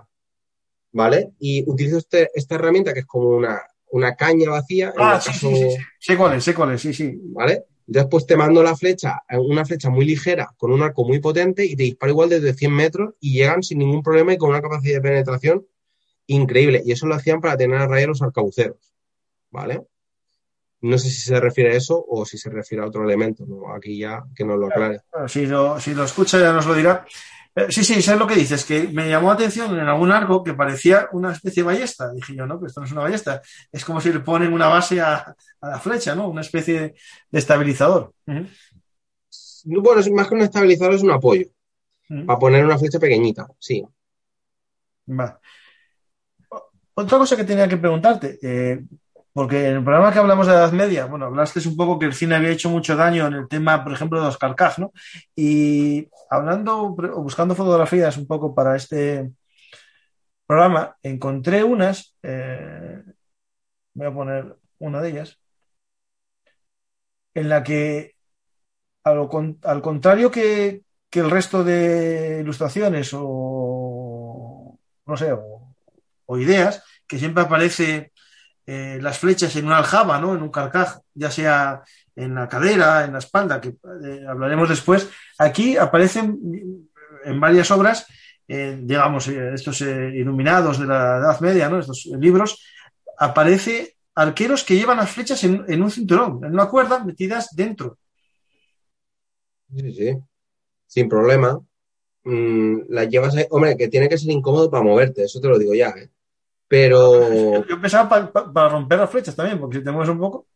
No, las flechas que, utilizan en combate o en caza son gruesas. O sea, te pueden tener tranquilamente dos dedos de grosor. Ah, bueno. O sea, no es una. No, claro, tú, tú ves las flechitas de ahora, ¿no? En las Olimpiadas que llevan flechitas que son así, que parecen un palillo de dientes. Dices, tú eso lo llevan en el cinto y te lo. Pero no, no eran virotes, mm, ¿vale? Que eso no estaba pensado para que se rompiera la primera, eso estaba pensado, de hecho, para romper al que enganchaba. Entonces, eran muy resistentes, pero no es descabellado que la llevaran en el cinto. Truco que en vez de sacarla de abajo arriba, la saco de arriba abajo, porque si la flecha, la punta está afilada, me, me rajo de a mí mismo, ¿sabes? Entonces, yo entiendo que eso se utilizaría para, para disparar en, en, quieto, de pie y quieto. Los coreanos no usan carcajo hoy en día. Usan eh, la funda del arco, se la atan en la cintura y se ponen las flechas en, el, en una funda. Yo tengo, por, por ahí tengo una funda coreana que es la más de útil, ¿no? Entonces, bueno, es, es una forma para disparar quieto, de pie, perfecto, no, no, hay ningún problema. Y yo supongo que una persona humilde, ¿no? De, de clase baja que no se pueda pagar un mazacote de cuero, pues bueno, se la ponía al cinto y ni tan mal, con eso hacía el apaño. Ahora eh, tengo una imagen, eh, la, puedes ver, es de Hastings, ¿no? Del tapiz de Hastings. Y hay arqueros, ¿no? Arqueros, unos de ellos van con cota de malla, que me llama atención, y con un casco con Spangen, con con Asal, es decir, va muy bien equipado uno de ellos y los demás ya van un poco equipados ya con, con ropa que puede ser de uso civil perfectamente, ¿no? Sin un tipo de armadura. Y, y uno de ellos eh, lleva las flechas, como habíamos hablado en aquello prehistórico, en la mano, lleva cuatro flechas en la mano del arco, a la vez que lleva una aljaba, un carcaj en, la cintura. Sí, pues podría ser pues que el hombre las hubiera recogido y las llevara en la mano, se puede tirar perfectamente con las flechas en la mano, ¿vale? Es, es incómodo al principio, pero como todo es acostumbrarse, no es descabellado que las, que las llevaran en la mano y en cuantas más flechas mejor, ¿vale? Eso como todo. O quizá, pues, yo no sé qué escena, en qué momento concreto representa esa imagen, pero podría ser una, un momento de que han recogido flechas del suelo entre asalto y asalto y se están volviendo a retaguardia teoría sobre el arquero que va mejor armado, podría ser el oficial. Ah, de los ¿Quién arqueros. sabe? Sí, también, claro, sí, sí, sí. Perfecto. El oficial arquero, que lo representan de esa manera, con un mejor, igual eh, a efectos prácticos es que lleva unas botas de más calidad que los demás, ¿no? Pero bueno, quizás es la forma de representar al, al oficial de turno que manda esa compañía de arqueros, no lo sé. Habría que preguntarle a un experto del tema. Sí. ¿Alguna cocina más que se me ocurra así sobre la marcha, sobre el, arco? yo creo que, que, las preguntas que te iba a hacer, que te dije yo que te iba a contar, eran estas de. Porque me llamó mucho la atención el hecho que, que, que decías tú de, llevar a la espalda, ¿no? Pero, por ejemplo, uno de estos que, que viene aquí lo lleva a la espalda, como lo llevan los indios, las películas. Sí, es que aquí, ya digo, el, el carcaj de espalda se usaba, ¿vale? Pero no es ni lo más cómodo ni lo más eficiente, ¿vale? Yo puedo llevar flechas en la espalda, las llevo guardadas y cuando llega el momento las saco y las dejo en el suelo. ¿Vale? Sí, no, es mil. Pero vamos, que el, el, el 95,9% de carcas históricos son de cintura. Y, y, es verdad que, que el 99% de los carcas de cine son de espalda.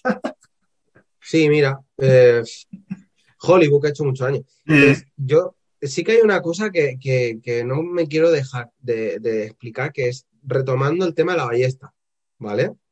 Porque es que hay un apunte que yo no sé si lo hablé en la otra ocasión, pero que es muy peninsular. Es muy, muy peninsular, que es el del ballestero a caballo. Se usa en otras zonas, ¿eh? En Polonia se utiliza, en mucho el ballestero a caballo, en, en, zonas así del este se usa mucho, pero es también muy peninsular. ¿Por qué? Porque el concepto del arquero a caballo no se pierde evoluciona hacia la ballesta. Entonces, claro. el, el, el, sobre todo en la frontera con el Andalus, el, el, ballestero a caballo es, vamos, una tropa muy, muy utilizada, porque es barata y, y, muy efectiva para el tipo de guerra que se hace. Entonces, el ballestero a caballo se utiliza muchísimo, ¿vale? ¿Qué pasa? Que en España hoy en día, pues el tema de, por ejemplo, en el fresco de la batalla de la Igueruela, si lo encuentras en un momento, ponlo, porque se ven un mogollón de ballesteros a caballo, ¿vale?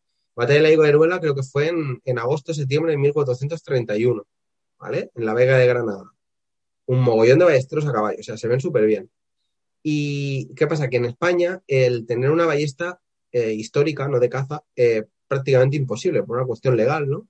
Lo cual es una lástima porque de cara a la, experimentación, a la arqueología experimental, pues estaría muy bien pues poder tener eh, pues simula, simuladores de ballestas y ver cómo se utilizaba, porque es que en, en, la península tenían mucha fama los ballesteros. De hecho, cuando los catalanes, por ejemplo, se las ven y se las desean en, en las vísperas sicilianas y tal, los ballesteros catalanes que le llaman arqueros tenían mucha fama. ¿Vale? Aparte de los ballesteros nazaríes, ¿no? Decían que los nazaríes dormían con, con una ballesta, o sea, los hombres nazaríes dormían con una ballesta en la cama, ¿vale? Porque era un arma muy, muy común. Entonces, eh, sí que quiero poner en valor, ¿no? Que en el momento en que el arco se deja de utilizar de forma más o menos masiva, eh, se sustituye por la ballesta y se sigue utilizando tanto a pie como a caballo, como era el arquero a caballo. ¿Y qué pasa? Que eran ballestas pues, más flojitas, ¿no? No tenían tantas libras, igual pasa con el arco, tú tiras con menos libras a caballo, pero era un tipo de soldado muy, muy característico de la península ibérica, ¿vale? Del cual se ha eh, estudiado poquito, no se sabe mucho porque la ballesta no, en España no se puede investigar mucho por una cuestión legal, ¿no? Pero, pero bueno, ponerlo en valor, ¿no? Que era como el, el eh, un arma de distancia con mucha fama y muy utilizada. Entonces, yo quizá mis compañeros y compañeras de la Sociedad Ibérica Histórica se llevan la mano a la cabeza. ¿Qué hace Ismael defendiendo la ballesta? Pero es que es verdad, a, partir de eso, del siglo XIV, es la reina y... ¡Gente, traidor! Claro, pero, pero se usaba muchísimo, ¿no? El Tratado de Caballería de Ibn Udail, en la parte del arco, nos lo dice, escrito en Granada, en el siglo XIV, dice eh, claramente que la ballesta es el arma de los andalusíes, de los, de andalusíes, ¿vale? Y, que si bien el arco se utiliza pues en este contexto más lúdico, es con la ballesta con la que se va a la guerra y a la caza. Por tanto, él estaba más que... Y, todo el tratado, en la parte de, arquería, eh, habla de la ballesta solamente, de los tipos de ballesta, de cómo dispararla, de cómo cuidarla, cómo se fabrica. Por tanto, mm, la ballesta es ¿no? el último entre el arco y el arcabuz, bueno, las armas de fuego, ya, pues tenemos la ballesta entre medio, que es un conocido, gran desconocido, pero que ahí está y que yo siempre tengo la cosa de que en algún momento habrá que estudiar, ni que sea de forma teórica, porque ya digo que de forma legal es difícil, pero ni que sea de forma teórica, porque es el, último eslabón dentro de la historia de la arquería en la península. aquí, es que estoy buscando, eh, dando vueltas a las imágenes de Gerula, pero eh, no yo los ballesteros a caballo no encuentro. Encuentro ballesteros muchos, los de a caballo no. Pero bueno, yo pues ya, encontré por ahí bueno, eh, algún, alguna imagen, pero de, de esa unidad a caballo no. Pero bueno, eh, eh, sí, sí, sí sé que es habitual porque cuando hablamos de, de, la conquista de México se habló un poco del tema de, de, la figura ¿no? del ballestero a caballo, que bueno, que en aquel caso era más, más fácil, ¿no? Por la movilidad que te da el caballo, ¿no? En, la guerra que la guerra de baja intensidad, ¿no? Que es la que se producía en la península ibérica. Claro, y entonces, pues, mira, aquí yo, yo ya tengo una. es que lo, lo, tengo muy por la mano, ¿sabes? Eh, mira. A ver, coy. Dime que, que lo he perdido. Ballestero. Bueno, ya te lo. Espérate. Es que me va muy lento el ordenador con la. Como tengo el zoom, ¿sabes? el, eh, ya en todo caso. hay muchas batallas, hay muchas escenas eh, distintas de la batalla, porque es una obra magnífica para conocer un poco eh, los ejércitos castellanos, bueno, en este caso ya hispanos, ya, ¿no? Ese comienzo. Pero bueno, ya, ya, fuimos viendo un poco que, la ballesta, ¿no? Es el final. Alguien, bueno, puede decirte que la ballesta al final es un tiro con arco, ¿no? Es una forma distinta de arco, ¿no? Bueno, eso sería un debate. ¿Se podría admitir la ballesta como arco? Claro, primero habríamos que definir, que te echen definir arco. Sí, que te echen las de, de, la quería. Claro, primero hay que definir qué es un arco y luego ver cómo encaja ahí la ballesta. Yo siempre lo he separado, pero al final el concepto es el mismo. Lo que pasa que el arco se tensa de forma indirecta, ¿no? O, con la ballesta, porque tú le pegas un tirón, pero tú no lo aguantas. Eso se queda con la nuez y, ahí se queda la ballesta Bueno, eso habría que, habría que verlo. Yo ahí tampoco me atrevo porque no quiero meter la gamba.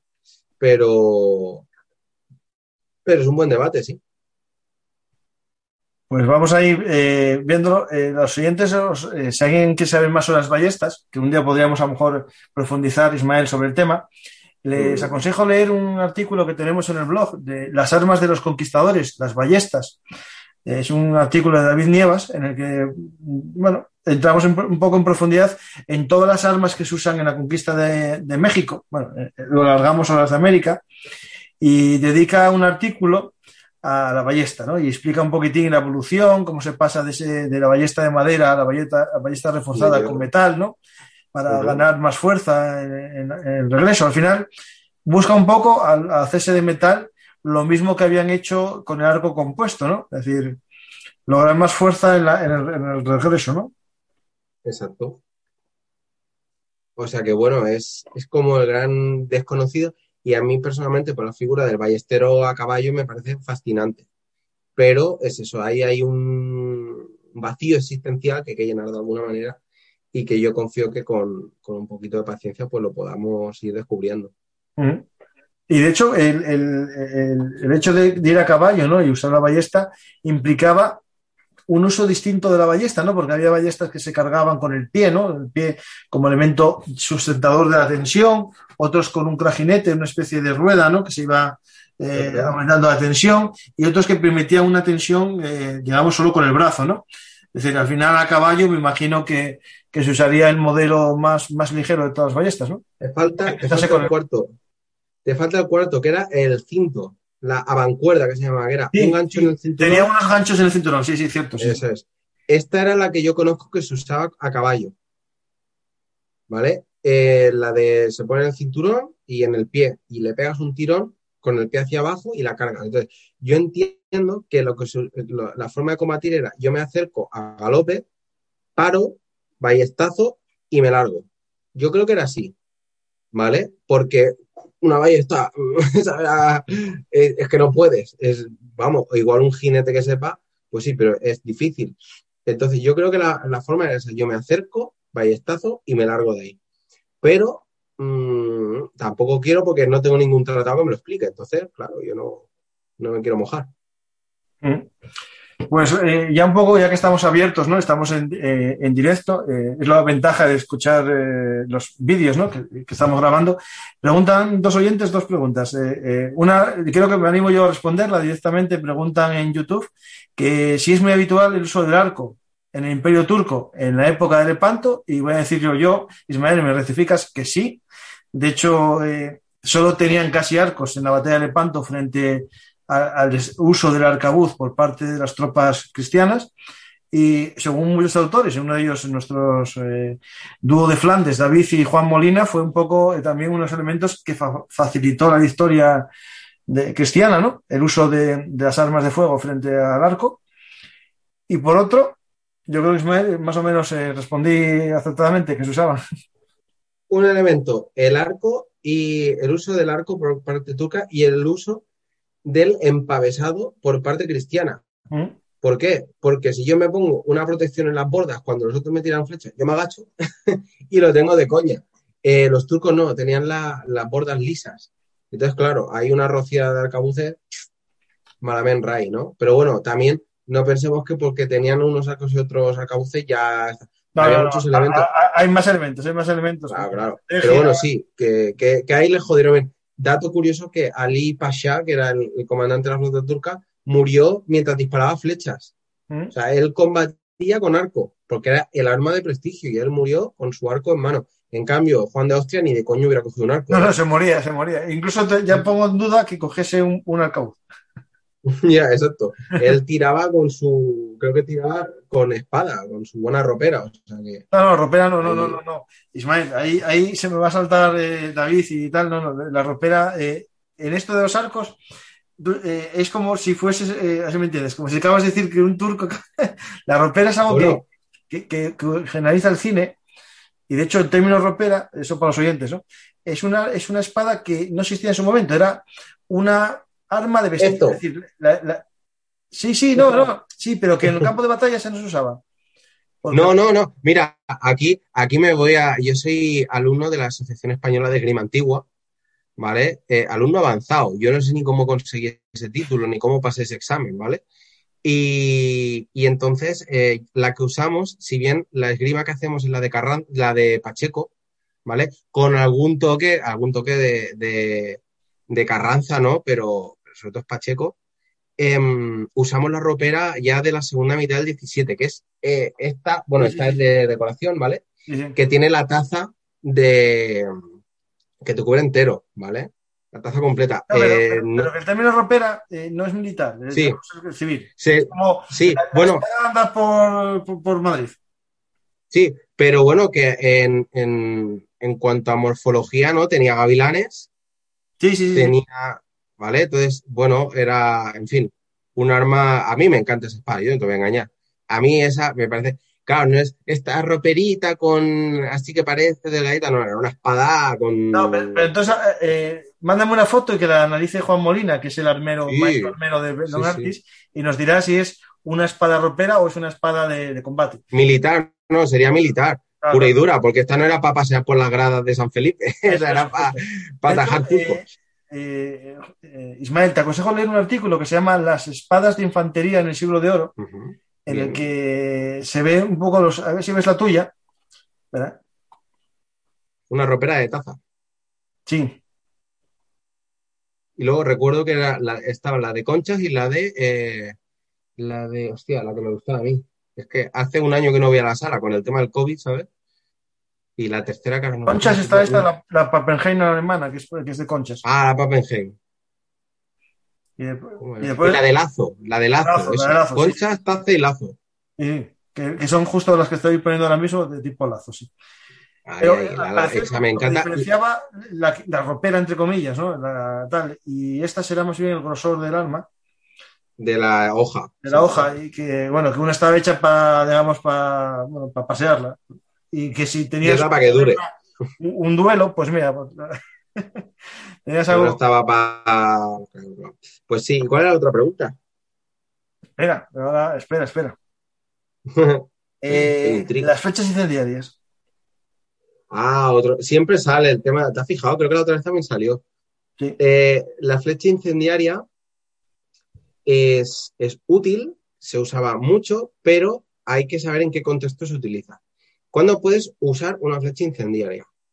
Cuando atacas a un castillo, ¿vale? Y quiere, o un pueblo, y quieres causar daños para causar una distracción, para dividir las fuerzas enemigas, para lo que sea. Cuando estás muy cabreado con los malos en un combate naval y les quieres arder el barco porque, porque estás muy cabreado, pero normalmente no es lo habitual porque a ti lo que te interesa es abordar el barco y hacer esclavos y, y quedarte con el botín, ¿no? Y luego revender el barco o lo que sea. O sea, que tampoco lo vas a quemar. O si te están atacando los barcos a tierra, pues les tiras fuego porque te caen mal, ¿vale?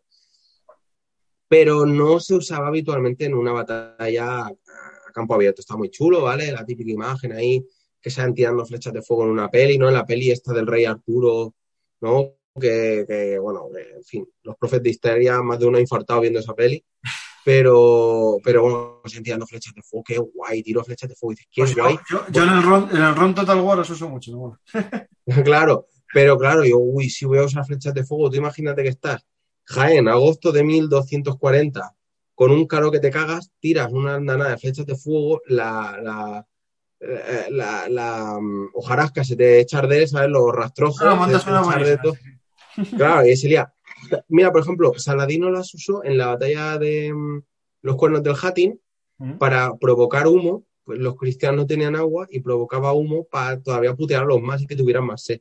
Y lo hacía con flechas de fuego. Disparaba unas cuantas, creaba un pequeño incendio, el humo puteaba a los cristianos. Bueno, para eso sí, pero en una batalla naval, pues, o sea, perdón, eh, en una batalla, pues tú no, no la acostumbras a por aquello de no pelear en un campo de batalla ardiendo, que tampoco mola. O sea, el médico dice que no es buena idea. Pero sí que se usaban muchísimo y, y eran en su contexto muy útiles y muy, muy famosas. De hecho, eh, José, eh, un- un- ahora que estamos ya como en el debate final, ¿no? Uno- un, un seguidor en Facebook dice lo siguiente: Una ropera es como unos zapatos de vestir y una de punta y corte, que es el nombre ese, justo, eh, como, una- como unas botas de trabajo. Son cosas que en cada contexto tienen su uso. Exacto. Eso, punta y corte era el nombre técnico de, de- las espadas, digamos, de combate, ¿no? Pues eh, si no hay más, yo creo que ahora solo nos falta, ¿no? Un poco eh, describir un poco lo que vamos a encontrar en tu libro, ¿no? El arquero histórico. Es eh, ¿Cómo está estructurado el libro? Sí. Lo primero que responde a lo segundo es que el libro lo que busca es ser una introducción, ¿vale? Para, en un lado, las personas que nunca han tirado con arco histórico o con arco en general, y en segundo lugar, para las personas que ya tiran con arco pero no saben de arquería histórica, porque la arquería histórica y la moderna no tienen nada Entonces, es una introducción, ¿vale? Es una primera lectura para que se tenga una base sobre la cual continuar investigando. El, a menos esa es mi intención, humilde intención, ¿vale? Entonces, habiendo en el primer capítulo explicado esta, el concepto de la arquería histórica, de cómo funciona, ¿no? esto que te digo, de la precisión, del, arco, del entrenamiento, etcétera, paso a describir eh, la arquería en Oriente y Occidente, ¿vale? A partir de la edad del bronce hasta más o menos pues el siglo XIX. De forma obviamente eh, bastante expeditiva, porque el libro son 200 y pico páginas, 300 casi, entonces tampoco entro en detalle, y luego explicando las principales culturas arqueras, tanto de Oriente como de Occidente, ¿vale? magiares, eh, húngaros, perdón, eh, bueno, magiares, húngaros, árabes, eh, mongoles, chinos de distintas épocas, japoneses, turcos, así de memoria, ¿vale? Mm. Entonces, a través de estudiar estas culturas más o menos en detalle, inferimos muchos elementos característicos de la arquería histórica. El entrenamiento, el equipo, los requerimientos que tenían que dominar cada arquero, ¿vale? para entender en concreto pues cómo, cuál es la idiosincrasia de la arquería histórica. Porque de esa manera, cuando tú estás luego en una línea de tiro, pues sabes a qué atenerte. Y ya eh, con la idea de que la gente pues deje de tirar con arco histórico a diana moderna y siguiendo reglas modernas, porque entonces eso genera una gran frustración. Hay un capítulito también en el que hablamos de la arquería y el folclore, que es interesante, ¿vale? Y, al final, pues lo que he procurado es que a través de ejemplos reales y con fuentes contrastadas, pues se pueda entender lo que es la arquería histórica. Eso. Y con la intención, pues para que ya tira con arco, pues que sepa lo que es, y para que nunca tira con arco, pues que lo conozca y tenga pues esa primera lectura para aterrizar este arte. Pero no es un libro en sí técnico, no es, no es un libro de técnicas de arquería, sino de historia del arco. Sí, hablo de técnicas. Sí, bueno, sí, sí. Pero... Hablo de historia. O sea, lo mezclo todo a mí me gustaría, si yo tuviera tiempo, a, hacer un libro de técnica. Porque es que eh, el gran problema es que en castellano no hay mm. bibliografía, ¿vale? O si la hay, está escondida y yo en 12 años que llevo no la he encontrado, ¿vale? Pues eh, claro, entonces em, pasa eso. Yo soy, estoy estudiando para ser técnico de deportivo de tiro, especializado en tiro con arco para dar clases. Ahora estoy haciendo las prácticas. Y, no hay técnicos en España que sepan. Hay muy, bueno, creo que somos tres en toda España que sepamos tiro de pulgar. Uno está en Madrid, que le tengo mucho cariño, se llama Fer. Uh, otro chico está en Castilla y León, ¿vale? Y yo estoy en Barcelona. Tres en toda España, que yo sepa. perdona, ¿y quién te da clase a ti? Ah, pues mira, es que no, sí. Espérate. Es que, ¿me entiendes, no? Si son tres, alguien ahora. Esto de aquí. Mira. Este tratado de aquí, y bueno, está al revés, no lo leerás. Vale, vale. Se llama, es de Taibuga, es Essential Archery for Beginners, ¿vale? Arquería esencial para, o arquería básica para principiantes. Yo soy autodidacta, puro y duro. Yo soy autodidacta puro y duro, o sea, mm, me he estado muchos años tirando y hablando con gente del extranjero que tiran. Tengo la suerte de hablar inglés y he hablado con, arqueros turcos, con arqueros coreanos, con arqueros de Norteamérica que tiran con pulgar y, y a ensayo y error y a romper flechas una detrás de otra, pues he podido entender esa técnica y por eso la puedo explicar y luego también porque he hecho el curso de, especializado ¿no? en, ser profesor de tiro con arco y muchos elementos. Es genérico, el que te enseñan las técnicas normales o que sea. Vale, vale, vale, vale. Claro, y entonces, con mi conocimiento de la técnica histórica y el tratado, el tratado tiene un apartado de cómo enseñar esta técnica a la gente. O sea, que te lo explica todo. Dice que, ah, ya está, sí, sí, lo tienes ahí, sí, sí. Lo tienes todo. Y luego, pues horas, horas y horas de práctica. Eh, y una pregunta así que ahora me acabas de decir Estados Unidos, me vino a mí a la cabeza la técnica de los guerreros eh, nativos, ¿no? De los, de los Apaches, Sioux y tal, con el arco, eh, eh, ¿era distinta o, o, al final se parecía a cualquiera de los pueblos, por ejemplo, orientales, a, a chinos o mongoles? O... La arquería en esta zona es un poco especial. También depende, claro, Estados Unidos, estamos hablando de los nativos norteamericanos, ¿no? Entiendo. ¿Mm? Estados Unidos es enorme, tiene zonas, no, claro. elevadas, zonas que están ardiendo, entonces, claro, eh, así a grosso modo, a grosso modo, en los dos extremos, en las dos costas, te encuentras arcos simples o incluso algún arco largo, ¿vale? Mm. Un arco de una sola pieza que te mide un arco simple hasta metro ochenta, un arco largo más de metro ochenta, ¿vale? Eh, y, y, es algunos reforzados con tendón, otros sin. En cambio, en la zona de las llanuras, ¿vale? Que son los típicos, los comanches, todos estos, pues usan arcos más cortitos reforzados con tendón. Uh -huh. ¿Vale? Y entonces, en cuanto a técnica de tiro, aquí hay una galaxia increíble. Te encuentras gente que tira con tres dedos así a la Mediterránea. Te encuentras gente que coge la cuerda así, ¿vale? Con, con la flecha aquí.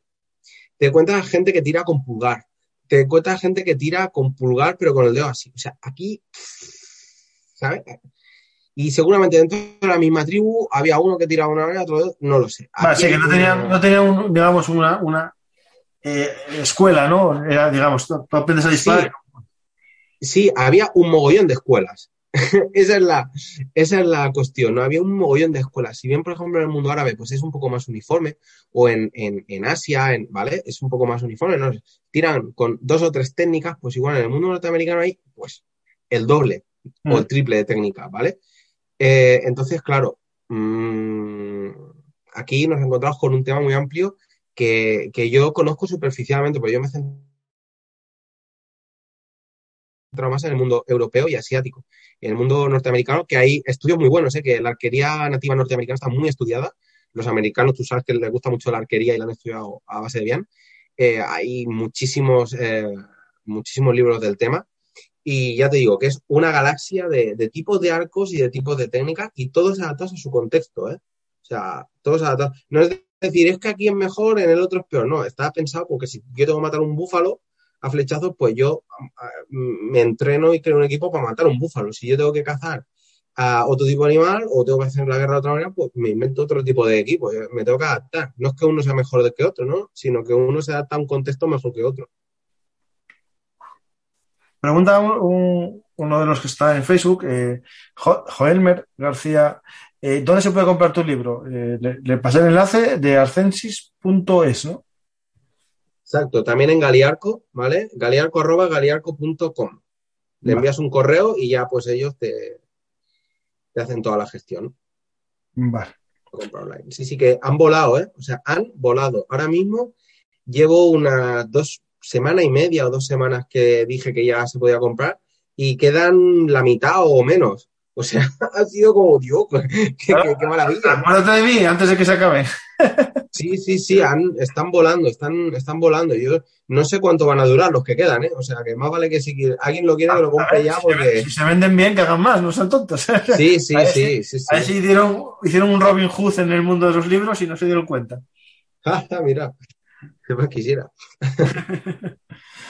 eh, a lo mejor hay algún oyente que vive engañado y piensan que de la historia da mucho dinero. No, no. no, no, no. Vender, vender, mil libros en el mundo de la historia eh, ya, ya, está muy bien y ya es casi un bestseller, ¿no? Es decir. Sí, eh, sí. sí, sí.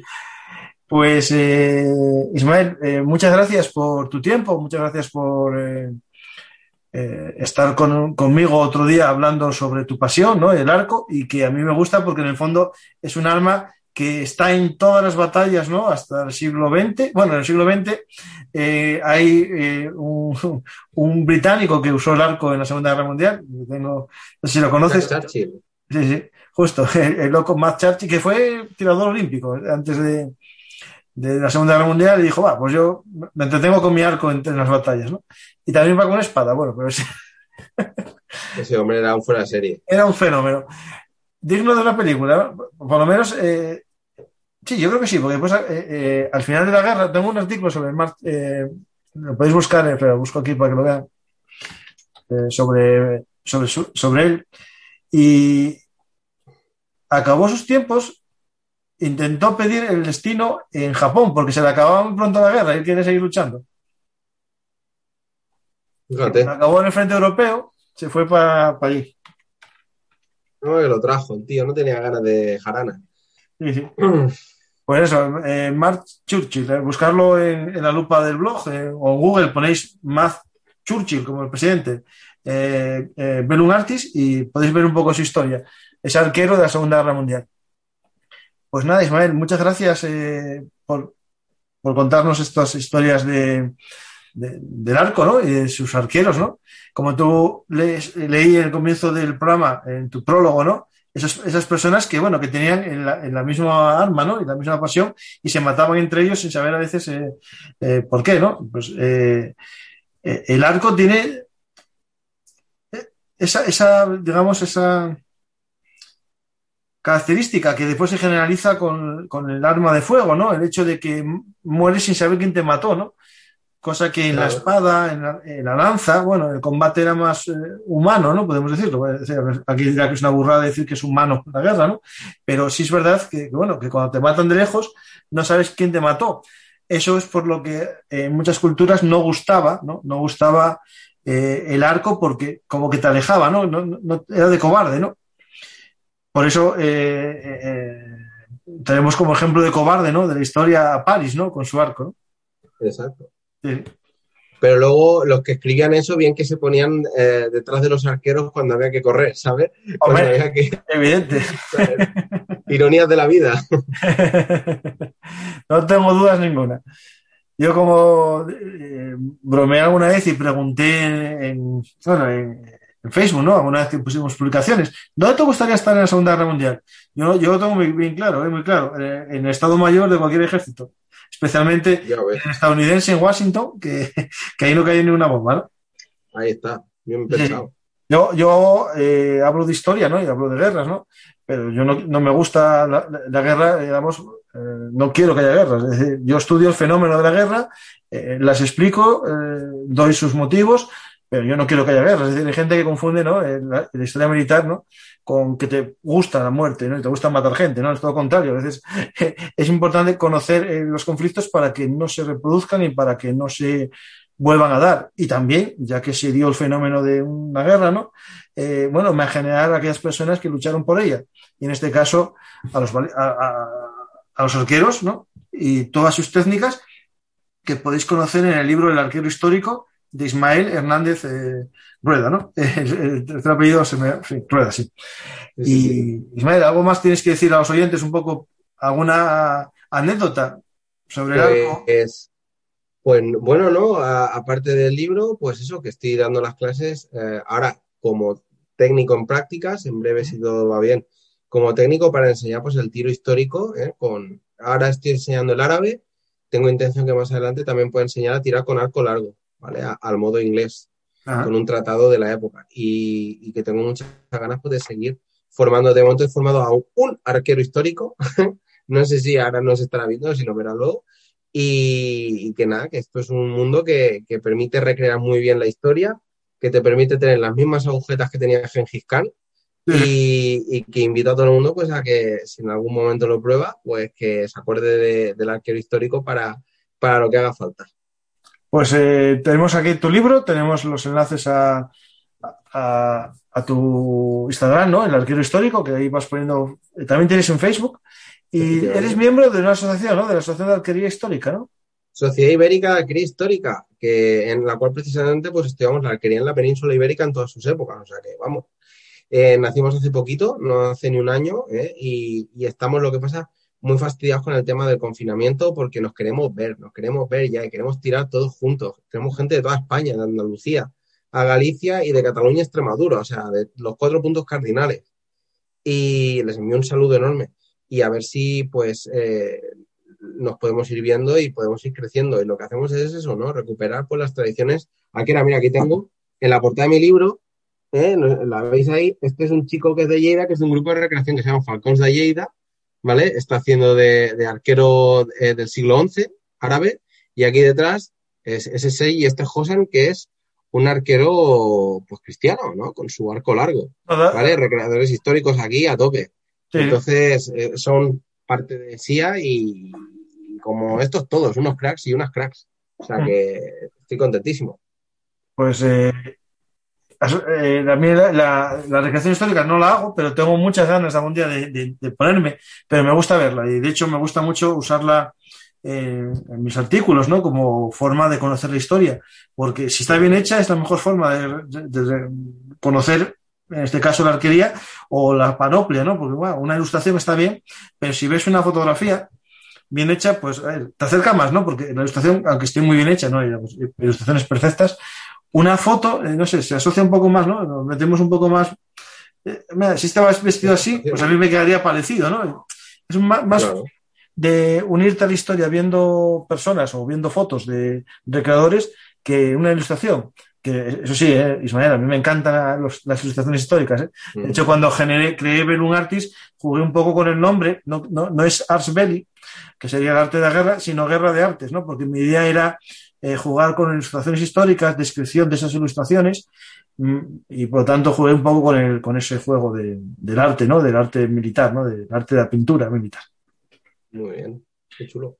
Sí, pues eh, ahí vamos y, bueno, gracias a ello conocí a grandes ilustradores, a grandes artistas, ¿no? Y tengo entrevistas con casi todos los grandes eh, ilustradores internacionales, hice preguntas y me fueron ellos contestando si lo buscan en, el blog, buscáis entrevistas y salen estas eh, entrevistas a grandes eh, ilustradores de Osprey. Si a alguien le gustan los libros de Osprey, casi todos los ilustradores pasaron por mis manos.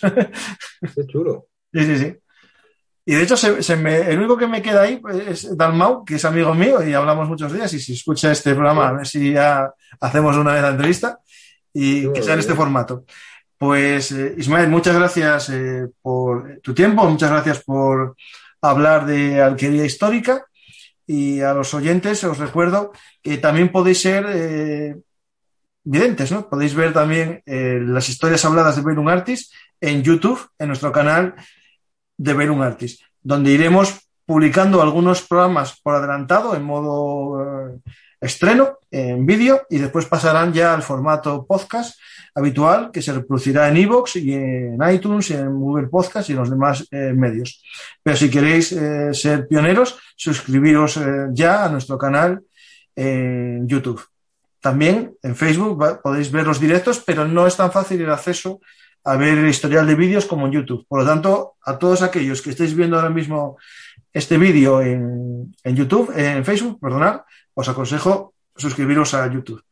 Espero, Ismael, que te guste esta historia y volvamos a hablar, si quieres, un día de los magiares, unos mongoles y un poco de la arquería de las estepas, o si quieres de, árabe, de batallas en las que participaron eh, los arqueros, sus tácticas y todo lo que tú quieras. Esta es tu casa y ya sabes, vuelve cuando quieras.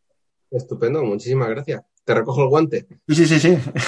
y el anillo, que el anillo, exacto. y Muy bien. Pues, muchas gracias, eh, Ismael. Y ya sabéis, si os ha gustado esta historia hablada de, de Belum Artist Podcast, eh, las historias habladas de Belum Artist Historia Militar.blogspot.com, podéis invitarnos a un café en nuestro sistema de micromecenazgo en patreon.com barra. Muchas gracias y hasta la próxima historia.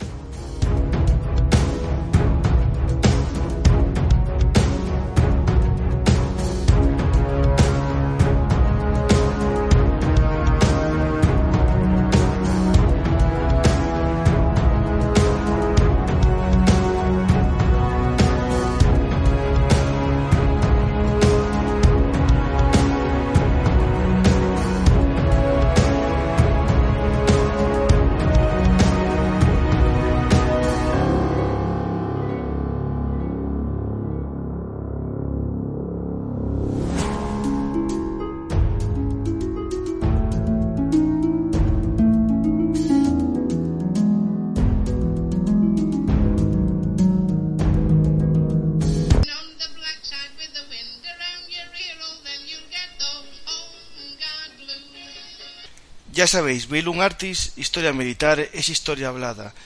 Estamos como siempre en todas las redes sociales, pero recordar, ahora nuestra dirección es belunartishistoriamilitar.blogspot.com. No os olvidéis, Belun Artis es el blog de la historia militar. Muchas gracias.